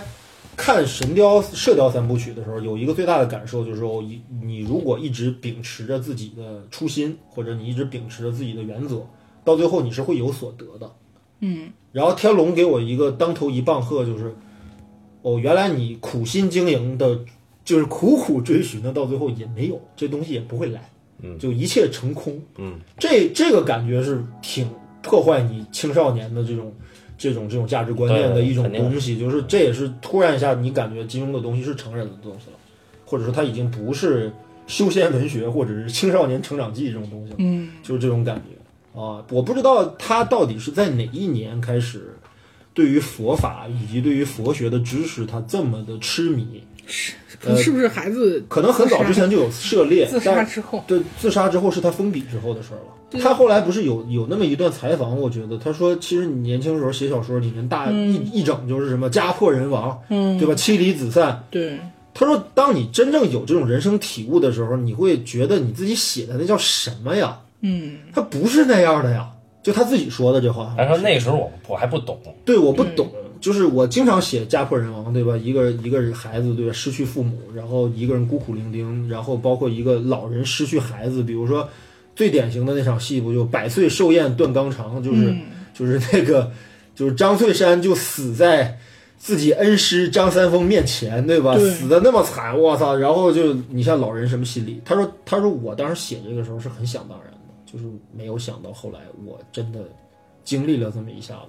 子，啊，他才会觉得这里面有变化。反正就佛学这个事儿，肯定是你你是这是一辈子的修行，肯定不是说嗯金庸先生到了哪个阶段突，然看了一个什么东西，对那种啊，因为首先金庸先生他家学很深啊，嗯，对人，家是徐志摩的表表表表弟，知识分子出身，对，堂弟还是就表弟是非常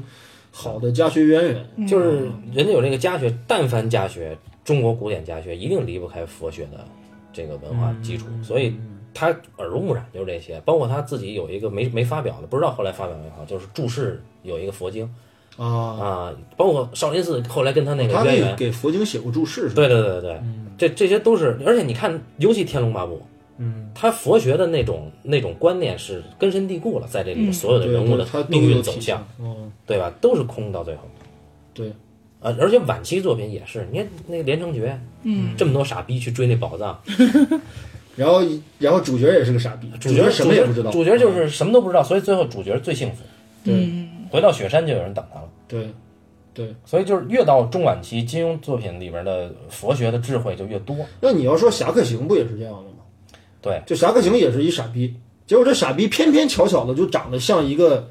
门派的一个大公子，对对吧？俩人是就被错认为一个人，然后大家都知道这个原来那个大公子不是什么好东西，对吧？一富二代，然后结果就做调包计，让他成为这个这个公子之后，然后去替这个公子顶缸。嗯，然后当时江湖上还传言有一个地方叫侠客岛，每年腊八节的时候，请他妈的整个中原武林的好友好手们去他妈喝喝粥去，结果一喝粥，结果就一去不返，对吧？ 这些人就一去不返，到最后这哥们儿这个小虾米石破天自己去了，去了之后发现什么呢？发现大家都在痴迷一套武学秘籍，结果这么多年了，没人研究得透，也没人走，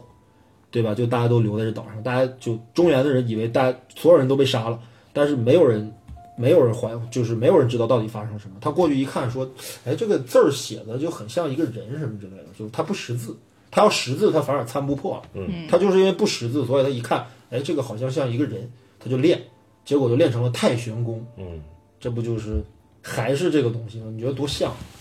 对吧？就是求之而不得，对嗯吧？一切成空，到最后这个东西啊，这个东西倒是一直有贯穿在他的小说里边儿，嗯就是那种，我觉得是一种对于你看不识字的人，然后最后练成了，对然后资质低的人，啊识字低的人，资质低的人，甚至你告诉他成他功都了记不住的人，对，然对后包括你看，就是就是那个虚竹呃虚竹丑，他需要他美嘛，他想找一个长得美的人，然后虚竹不知道，然后他的那个真龙棋局什么的就也破了。我觉得这个东西它其实是一种，我觉得一种它一种，我觉得是一种造梦，我觉得是一某种程度上的造梦，就是呃，比如说呃社会地位低的人也可以成功。然后你看不懂书的人也可以成功，一种精神上的给看的人一种我可以弯道超车，或者我可以我可以重新成功的一个幻觉。从创作者的角度啊，嗯他不是这种写爽文的这个这个诉求，就是说哦我我对对我对，不是为了给这对这对这些人看，所以我对对做了这么一个人。那如果这样的话，我觉得不是这样跟现在那个，对，大神修仙是没修区真别小的说是一样的，因为是佛学，它有一个平等心在这儿。嗯就所谓平等心，就是说你这人资质再烂，嗯啊，长得再不好嗯，你也是众生之一，对吧？大家平等的对对对。那么你的福报嗯可能比其他人还好。嗯，嗯，那其他人，比如说资质好，我操，乔峰上来就开挂，对吧？嗯对到最后什么下场？嗯啊，对，就是越上来开挂，他反而要给你一个完全相反的东西。慕容复，对吧？资质多好嗯对慕容复资质好，真没看出来。啊，还行这，嗯家还行。里有那么多秘籍，南慕容北乔然后到到最后就那水平，咱真是不行，这是慕容复算聪明的，肯定比虚竹牛逼，对不对？啊肯定比狄云牛逼吧？对不对。然后你看 比最石后破天牛逼最。后慕容复想得到的，虚竹全得到了，嗯，是吧？啊，就就就这就这点事儿，其实说他写来写去，其实也没有超过，怎么说呢？就是就一个就是所谓的世俗的一个佛佛教理念吧，就是他不能说金庸是一个佛法大师吧，对吧？他嗯那肯肯定不不是，对吧？他但是问题就是他对这些比较粗浅的一些佛教的概念，或者一些佛教的知识，或者佛教的一些哲哲学，他有他能一些拿来判断，他直接拿来可以用。对对他能拿来用。你要说这个的话，做的最好的，我读到的武武就是跟武武术题材相关，那肯定是徐浩峰对于佛学的理解更深嘛。嗯，就是你就看《道士下山》和《大日坛城》两本就够了。但是但是徐浩峰不是流行手作家，对对。对，你大家如果到最后后，如果就算按爽文的标准来算的话，对吧？你还是得写一个，呃，臭傻逼，他最后一无所有，但是他最后现在这是的满足观众阅读期待的。但现在的问题在于，现在的制片人和网站的编辑主编，他只看到了金庸这个东西是一个爽文，以至于开会的时候，他很喜欢说：“你看郭靖怎么怎么着，怎么怎么着。”但他看不到金庸不是为了这些人写的郭靖，嗯，不是为了这个目的去写郭靖的。对，那我会觉得说金庸，其实我刚才讲说，我觉得他为什么牛逼，相当于他比很多人作家是一个小卖部，他只卖一种单一的商品。嗯，金庸是超级市场，他能把所有，比如说他对佛学佛学的理解，嗯，然后或者是他对庙堂的理解，他包括他对历史的理解，嗯，他能捏合在一起，所以他那个东西就维度非常广。就你说的，比如说，就之前你就是老高说说他觉得说是一个青春小说，但是到《天龙八部》之后，他就不再是一个天，就是单纯的青春小说，对，包括就是半斤也说，就是它这个东西可能会有更多的维度更，更更多的一些人，就如果一旦有社会阅历的人看，会觉得它这个东西很幼稚，对吧？嗯嗯但是它依然能从里面找到自己对非常愉快的部分，所以就对它这个东西让它的销量非常广。对对对对，你让一个人去看三重门，就比如说我们这个年纪的人再去看三重门，你已经找不到任何会让我们愉快的部分了。哎对对，但我们现在再去看金庸的小说，嗯，不管是十年之后还是更久，或者说我父亲这个年纪，对，你让他去看，他依然能看找到他能让他非常愉快的部分。我觉得这个是很厉害的。很厉害。嗯，你其实你看，我就是说尽量不给金庸的作品做这种分类啊，嗯，就是对，我们也一直不太喜欢去给因为一个东西分类。金庸的第一部作品是《书剑恩仇录》，对这个作品的结尾非常的丧。嗯，对对，陈家洛真正爱的那个女人死逼了，对，他娶了一个他未来永远会亏欠的，而且这人智计永远高于陈家洛的一个女人，没娶在一块儿了。对，然后陈家洛自己还要带着拉扯这么一大帮的人，没，对他，这么这么丧，谁愿意干这个事儿，对吧？所以他起手，金庸从起手开始就不是写青春这个这个，就是一个少年的这种东西，但是他到后面，比如说从射雕开始，对，他开始用这种思维方式，或者说用这种视角，嗯去给大家做一个能够引路人一样，就是用郭靖做你的引路人。对，那可能因为郭靖的智智计肯定不如陈家洛，但是、嗯但是郭靖的智计是我们所有人都能看得懂的，嗯，但陈家洛未必。陈家洛的烦恼，我操，谁有？对，对吧陈家洛对真的是，因为我也看了《时间图》，因为它特别短，然后《时间图》都差不多，他必须对见都是二十回，对，不都是不太二十回。嗯多嘛。那虽然说，如果你就觉得说，哎，就觉得陈家洛是一个王宝强式的人物，就是他老是要把一些责任往自己身上引，然后就何必呢，对吧？就洒脱一点，不开心嗯他吗。有着那种，就是我我觉得特别有意思啊，就是呃，大家知道梁羽生对吧？梁羽生其实比金庸成名的年代早，对嗯早，而且梁羽生受那种旧式武侠章回体小说的影响对更大。对对他对，的行文，包括他的写了一辈子都是这种东西，所以他对超不过金庸，也是因为他的文体上的一些限制。那么梁羽生的小说里面经常有这种愚昧的这种儒家思想的这种味道是，就是一个呃什么什么门派名门正派的一个高手，哥们儿因为各种自己的政治理想或者是儒家的这种道德约束，导致他一辈子干了很多错事儿，或者说怎么样，对吧？或者说他没干错事儿，他到最后还是用这个标准一以贯之的成了大侠。就他比较保守，他比金庸要保守的多。金庸上来第一步就说，我觉得这事儿有点问题，就是陈家洛的人特愚昧，我觉得。对吧？虽然他并不想以特别诙谐的方式写《鹿鼎记》是这样的，《鹿鼎记》是对他们这些人彻底的一个颠覆。嗯所以洛挺但牛书逼啊！剑他觉得还是应该夹带一点自己的私货，就是这些人我还是把他当成大侠来写。嗯，但是你看这些人到最后他妈的都什么样子，或者他们追求这个东西真的有价值吗？对所以《鹿鼎记》是最牛逼的呀。哎，对呀、所以我们是不是应该提一提《鹿鼎记》就最后一本这？这个，对吧首先就是你哥说梁羽生，梁羽生那个，我嗯觉得看梁羽生，大家还不如去看王杜庐。就嗯对，因为梁羽生的东西其就大同小异，真没什么好看的。就他写但梁的羽生是他的同事啊，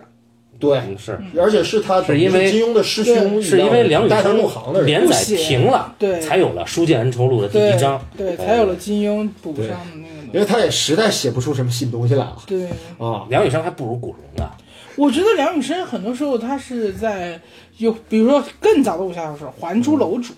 他嗯对我觉得他是剑仙小说， 对对对，呃，不过梁羽生还没有那么悬，梁羽生还是比较比较实打实的江湖小说，嗯但是太实打实以及太常规也太太平庸，说说实话，他还他嗯江湖，他还是书剑气多，对江湖还是嗯，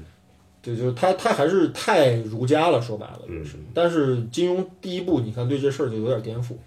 我要是说一个就是最后结尾的一个话题，啊我特别佩服金庸的一点是他作为一个联赛作家。啊他的压力很大，但他的东西从来不水。我要在这里吐一个槽，不管是两就是《还珠楼主》，那《还珠楼主》还好，包括文远啊温哇润太水了，太水了，包括古我龙，呃真是看不呃温了。润还不如梁羽生。对，包括古龙。天呐，那都古龙都很水，就骗稿酬到了明目张胆，就挥霍观众，就挥霍读者对他们的喜爱的地步。那古龙真是小聪明，对啊，那个温瑞安的那个水到了什么地步？剑飞来了，叭叭叭叭叭叭，三叶就飞，然后那个动作就三叶，而且他没有详尽的描写他怎么我飞你，还忍着看下来了，他就太飞，太佩然后服你了。嗯对他就是那种东西。我觉得金庸在这样强的工作压力下，嗯他真的是保证不水。他的东西从来没有说就是那种明目张胆我在骗稿酬，就这个工作态度， 我觉得就真的是值得一份尊重。那你古龙真的对，是那这样那你说，你觉得就是他的小说当中，他有嗯没有一个我们现在所谓的就是故事大纲，或者是一个总体的一个我觉得是有构的想在里面但是金庸自己说呀，啊？我写今天的东西，我从来不想明天写那这个太神了呀！我不太相信。啊，但他自己这么说的那啊。他那个布局，就是说明显能感觉到，就是说你最开始跟着一个主人公进入到江湖或者进入到嗯一个世界当中去，他这个事件的前后因果关系是极其缜密的，对啊，就是他绝对不是就古龙真的有点我感觉想起什么是什么，对这样对就对，是我先碰到了一伙什么人，然后这伙人就死逼了，然后跟后边也没关系这我觉得分时期，啊。就是从《书剑恩仇录》，他绝对没想，哦，但是从《射雕》，就他写绝着对写着是就想变的。成那样因为一开始他接接这接棒梁羽生写这个连载专栏的时候，啊，他第一次是脱了稿的，嗯，因为当时 deadline 第二天就要发稿了，他一个字没动。嗯然后那个印印刷的老工人来了，嗯，就在他们家等着，你丫必须给我写出来。嗯他看着这个老工人写出了《书剑恩仇录》里第一段，嗯，就是大漠上有这么一个老人骑着一匹马，啊，哎，但这人跟后来主线没关系了啊，这就是明显的连载。嗯他不知道我这个老人之后怎么办，呃这金庸你把他逼一逼，能逼成这样，你一般人逼成这样，也根本什么也写不出来，对啊明白吗但是那你说那个他，因为他当时不是要被追杀嘛， 所以就去国外就是呃躲了一段时间，你然后说谁啊？就是金庸，因为当时金庸对对他有政治哦政治抱负对的对事对情对，对，他是香港排第二对对要被追黑杀，名单，对，要被追杀，然后就去欧洲躲了一段时间，然后就让那个帮他写，让那个呃叫什么来着，突然忘了，话到嘴边，倪匡倪匡让倪匡帮嗯他写。然后《天龙八部》，然后他就把阿朱给写死了。然后啊啊，不是吧？阿朱写子是金庸的原创，他把阿紫写瞎，哦好写像是瞎是倪匡的创意。说、哦说我他讨说厌他阿讨厌阿紫，哦对，然后把倪匡写把那个阿紫写瞎。对，然然后后金庸一回来之后说，那这事儿怎么办？干脆，哎，不是有一个傻逼叫尤坦之吗？干脆我让他把眼睛献给阿紫，我操，结果成全了一个痴情汉。你说如果要是这种这种这种设计上的话，嗯我觉得可能他真走一的步看一步，不见得是有一个特别缜密的一个结构的。但是你其实我觉得，就你写这东西啊，嗯写长篇的时候，你越想的细，你越动不了。嗯，你写着写着，你前面的东西自然会对后面有用，然后慢慢慢慢，他们自自然成了一个世界观。嗯你一边写一边才想出来你刚才说的那个大纲嗯，这是有可能的。但是不可能说我写着写着还没大纲，这不太可能。嗯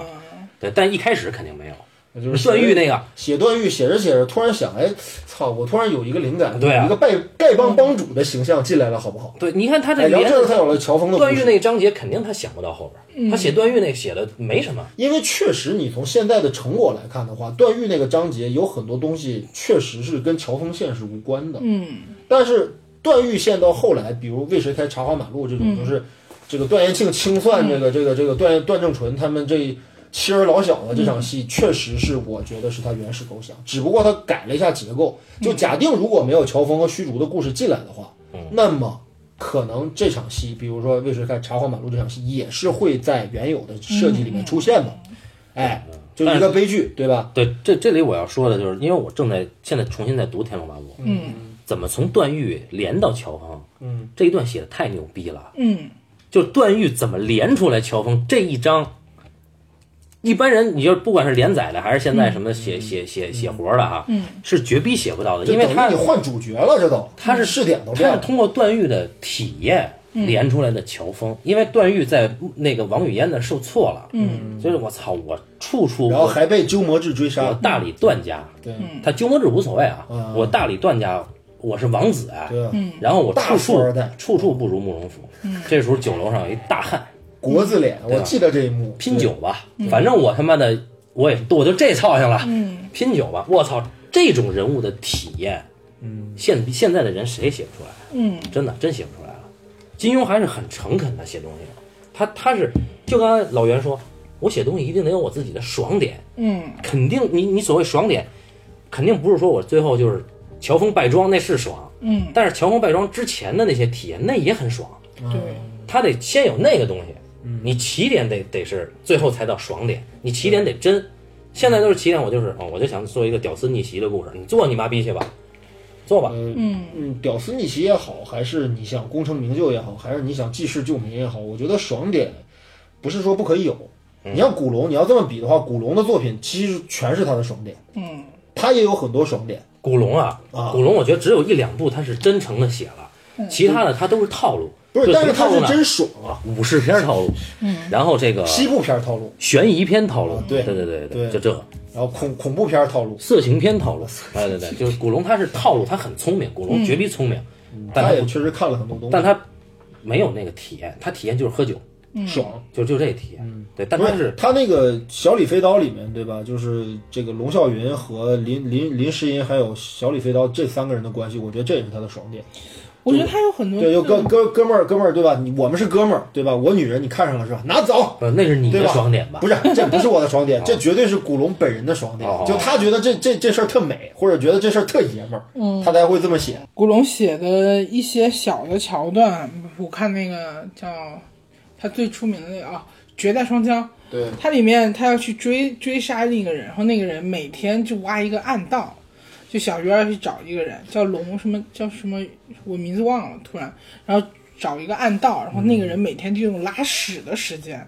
去去挖，我都有点忘了这个。然后完了之后呢，他说：“那你屎拉在哪儿呢？就你挖屎拉屎，那你要排泄嘛。”嗯他说：“所以你知道我是多么的屈辱吧？”然后小鱼儿就觉得啊，好想吐啊什么的。那个东西金庸写不出来，就那个东啊西是这有古点下龙，三滥的对对东西在对里古面，龙屎尿屁的东西对出来古了龙啊都说，金庸也有屎尿屁，但金庸的屎尿 屁，比如《鹿鼎记》里是吧？对，还是有点端着的那种，就是那种还是知识分子，对对对对，知识分子，但古龙是真的能，就甩开膀子，就是那种，就他们各有千嗯秋吧。但我私心还是更偏向金庸，因为金庸规整，我觉得就能做到像他那么规整，很难很难很难了，已嗯经。这也是我读完金庸小说之后我的一个心理感受，就是我其实是先读金庸《十四天书》，嗯，读完之后经人推荐又看古龙，但是再再经人推荐看魏 润安，然后魏瑞安为什么温瑞安有是推荐？当不是就是有是越有看越差的过程。不是金庸的《十四天书》，关键毕竟他的作品数量实在是嗯太少。你读完了这个东西之后，你还看什么书，对吧？你从那个武侠世界里面你抽离不出来之后，哦你还想读武侠，那你读什么呢？啊，对你，拿起了一本儿，呃，古龙，读了几行发现没意思，然后有人啪甩给你一本《嗯逆水寒》，对吧？嗯四大名捕温瑞安系列，读了他 妈两章就放弃了，就真的是从金庸之后，我就再也没有读过武侠小说，嗯甚至也不想再看武侠电视剧。你像那个胡军儿版那嗯个《天龙八部》，对吧？内地那评价那么高，我一集没看过，嗯，我也是，我一集没看过。嗯啊，然后那个后来是等于李亚鹏版《笑傲江湖》，等于是内地首拍金庸金庸名著嘛。嗯然后我才看了，才看了一部分，我还是觉得不对，就还是跟读小说的感觉完全不对，所以导致就是我也挺恨金庸的，就是就是一个人把一个类型文学给他们写尽了。就就到现在，没有人能说我他能超越他，对吧？然后他的阅读体验给我来说也是一个终结。就之后我真的不再看武侠小说了。嗯，哎，今今天如果再让我看武侠，我也只能再看看金庸，别人我不会再看。对，我觉得这就是一个一个记忆吧。啊、嗯，这说一些无聊的话题，就你们喜欢金庸小说里面的哪个人物，或者是怎么样啊？聊一聊这个事儿没啥可说的，肯定是乔峰啊，这还说什么呀？啊。你喜欢乔峰，我还真不是最爱乔峰。我觉得我最喜欢的是那谁，令令狐冲。啊，哦，对，因为因为令狐冲在我这儿来讲，我不觉得他是大侠，他就是一普通人。嗯，就我觉得一个男人活到那个份儿上了，还挺不能说成功吧，但挺挺好的一个状态，啊就是说到令狐冲，你先说。对，因因为因为他是个什么人呢？这个人吧，其实我我看下来之后，我发现就是金庸小说里面每一个人似乎都有目的，就是都有追求，或者都有他的价值观和原则。主角都没有，但是令令狐冲特别不强烈，就他是一个特别自私或者特别小气的人。就哥们儿其实最关心的就是我跟我的师弟师妹，呃，我爱我师妹，我俩好，我师师傅师娘那么好的人，我希望他们身体健康。就是他没有什么抱负，这人。就等于他到最后来一系列的经历，就是你可以说是主角光环，你也可以说是什么什么什么天上掉馅儿饼，反正什么都是加给他身上。但我觉得金庸所有的主角都是这样的，呃，都没有。你说韦小宝有抱负，韦小宝不自私啊，我操，不，但但是你知道是那个肖傲是在他之前的，嗯但韦韦小宝那个形象吧，就是首先韦小宝是个孩子，嗯，韦小宝是个特别小的小孩儿，但是你电影视剧你不能找一小孩儿娶七房老婆，我操，这你怎么展现？啊你找一个十四岁少年演韦小宝，你让他娶七房老婆，你展现不了，所以你只能找成年人来演，对吧？什么周星驰，什么什么陈小春，你只能让他们来演。演完了之后，你就会发现一个问题，就是说不对了，就因为其实韦小宝有很多点子和很多行为，其实是一个少年、一个孩子的一个行为。嗯对吧？但是成年演员你这玩意儿怎么展现？嗯对吧？所以我我就说还说令狐冲的事儿，就是说他这个人就是我觉得就是我我我到这个年龄了之后，我才发现就是可能你面对呃生活当中的很多事儿啊，可能你能做到这样，我觉得已经 OK 了。嗯，就是乔峰那种抱负和那种压力和那种背负，我承受承受不了。嗯我又不可能像一个少年一样回到杨过和那个那个张无忌那个年代去，所以我觉得那就是一个中年男人，就是一令狐冲就是这样人。哦，对， 就就是就是，对他他该做的事儿我也做了，但是你说什么东西是我强求的没有啊？没有强求的东西。嗯，啊，对，啊，老袁说令狐冲怎么着？令狐冲我看的不多，但是《笑傲江湖》里有个细节，嗯讲令狐冲他们要去做杀人还是什么，反正是一个很危险的一件事情。他嗯你突说然是跟那个华山弟子一块儿去吗？还是什么？呃，对，然后他突不是华山弟子，他已经出来了。嗯，后来他突然想到，哎，小师妹这个时候在干嘛？脑子里突然一个闪对对念，对对对。小师妹在干嘛？对小对师妹对这个时候，我刚看的时候也挺触动，因为其实小师妹对于令令狐冲的背叛，这个令我确实是当时看的时候挺不可思议的。就我觉得这姑娘，就因为年轻时候少男嘛，其实是不了解女人的。嗯，就你你你会不明白一个女人为什么爱你，或者为什么不又不爱你了。嗯，对吧？但是你对这个人的关注和对这个人的怀念却一直都存在，所以他干什么的时候，他突然想到，哎，小师妹过得怎么样？我觉得这情感流露的特真实，也特平常，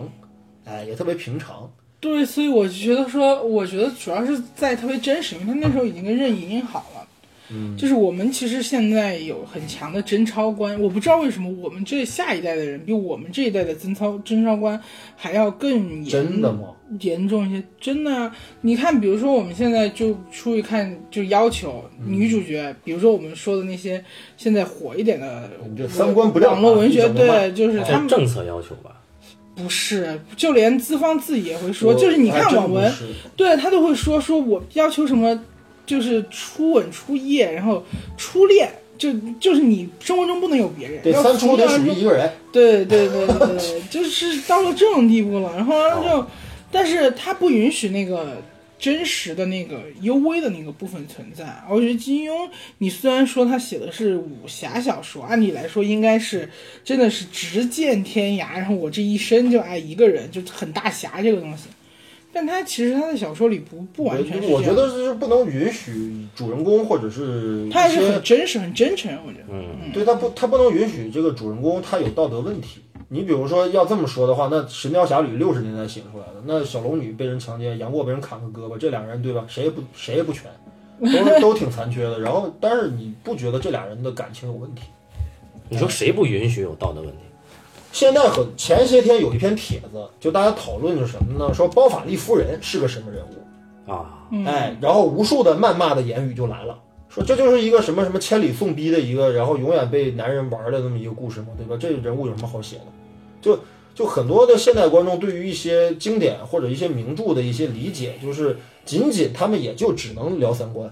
聊这个人啊败坏风俗啊，然后道德不、哦明白不意思。对，不不规矩啊。然后这个人怎么能成为主人公？这是最大的问题。就是你让这样的人成为主人公，你这个作品的主旨是什么东西？嗯哎，就是然后很多人就说嘛，说为什么我们这个时代，大家怎么观念就变落后了呢？对吧？嗯，对吧？就怎么怎么接受度越来越差了呢？对吧？当当年对吧，能有那么大尺度的情感和这样的这种描写，为什么今天什么都不敢写，什么都不敢做对，啊？这是个问题。就金庸还是很反正有什么样的作品，就有什么样的读者。我不相信是有什么样的读者才有什么样的作品，我不相信这种反向，就是说所谓制片人或者编辑要求观众不喜欢，读者不喜欢，我觉得这是操蛋扯淡。嗯，去你妈逼！我觉得没有这回事儿。呃但是不知道为什么，的确是我们这一代、下一代的人越来越保守了，的确是不知道为什么。你是感觉你们这代人，我觉得他是被互联网绑架了，就是因为互联网的这种道德审视的压力非常大。你在上面发言，你必须站队，你必须是三观是杀杀一切的。个人感觉吧，嗯啊我觉得我们这一代其实往下一代是越来越保守的一代。我我是觉得，反正不管是一个作家也好，还是一批文学也好，他总有一天可能就会被大家遗忘。就像金庸的小说，甚至武侠电影、武侠电视剧，现在也越来越不好对，现卖，在没有没有什么也越来越不好做，对吧？就是就我说的是纯武侠，啊，就是嗯以金庸为代表的这个东西，不包含这种仙侠、玄幻什么之类，三生三世不包含这些东西啊。但是这些东西其实你说内核从哪儿来的，不还是从武侠当中的某一部分来的嘛，对吧？就是就是你如果说，那么今天的人到底喜欢什么东西？有些时候我也特困惑，我就觉是得不用在乎这个，嗯，跟我们有什么关系呢？不是有些时候你会想嘛？不想，那不会想，那那你别想，真别想这个啊，因为因为有了金庸的作品，才有了这么多的读者。嗯，这些读者因为喜欢金庸的作品，他可能跟后来喜欢网络文学的人的作就是作品的人可能会有区别。不也可能都但喜欢，但不会是哦因为有了先有了读者才有作品。我永远坚那定肯地定认是为先有了作者和作品，才有了读者对和所谓对于他的解释。对对，所以必须是超越读者的。所以怎么超越读者？我们不想读者就完 了。背对观众，对，背对观众。好好说得好说得好吧？那我 们就大家应该聊尽兴了。谢谢老袁啊，谢谢谢谢，老袁感谢老背对袁，观众千里迢 迢啊，对，对，来到只要来这我儿，这儿嗯都是千里迢迢。不老袁是更千里迢迢，对吧？好，那我们就啊，感谢大家收听这一期的半斤八两，咱们下期再见啊。拜拜。拜拜。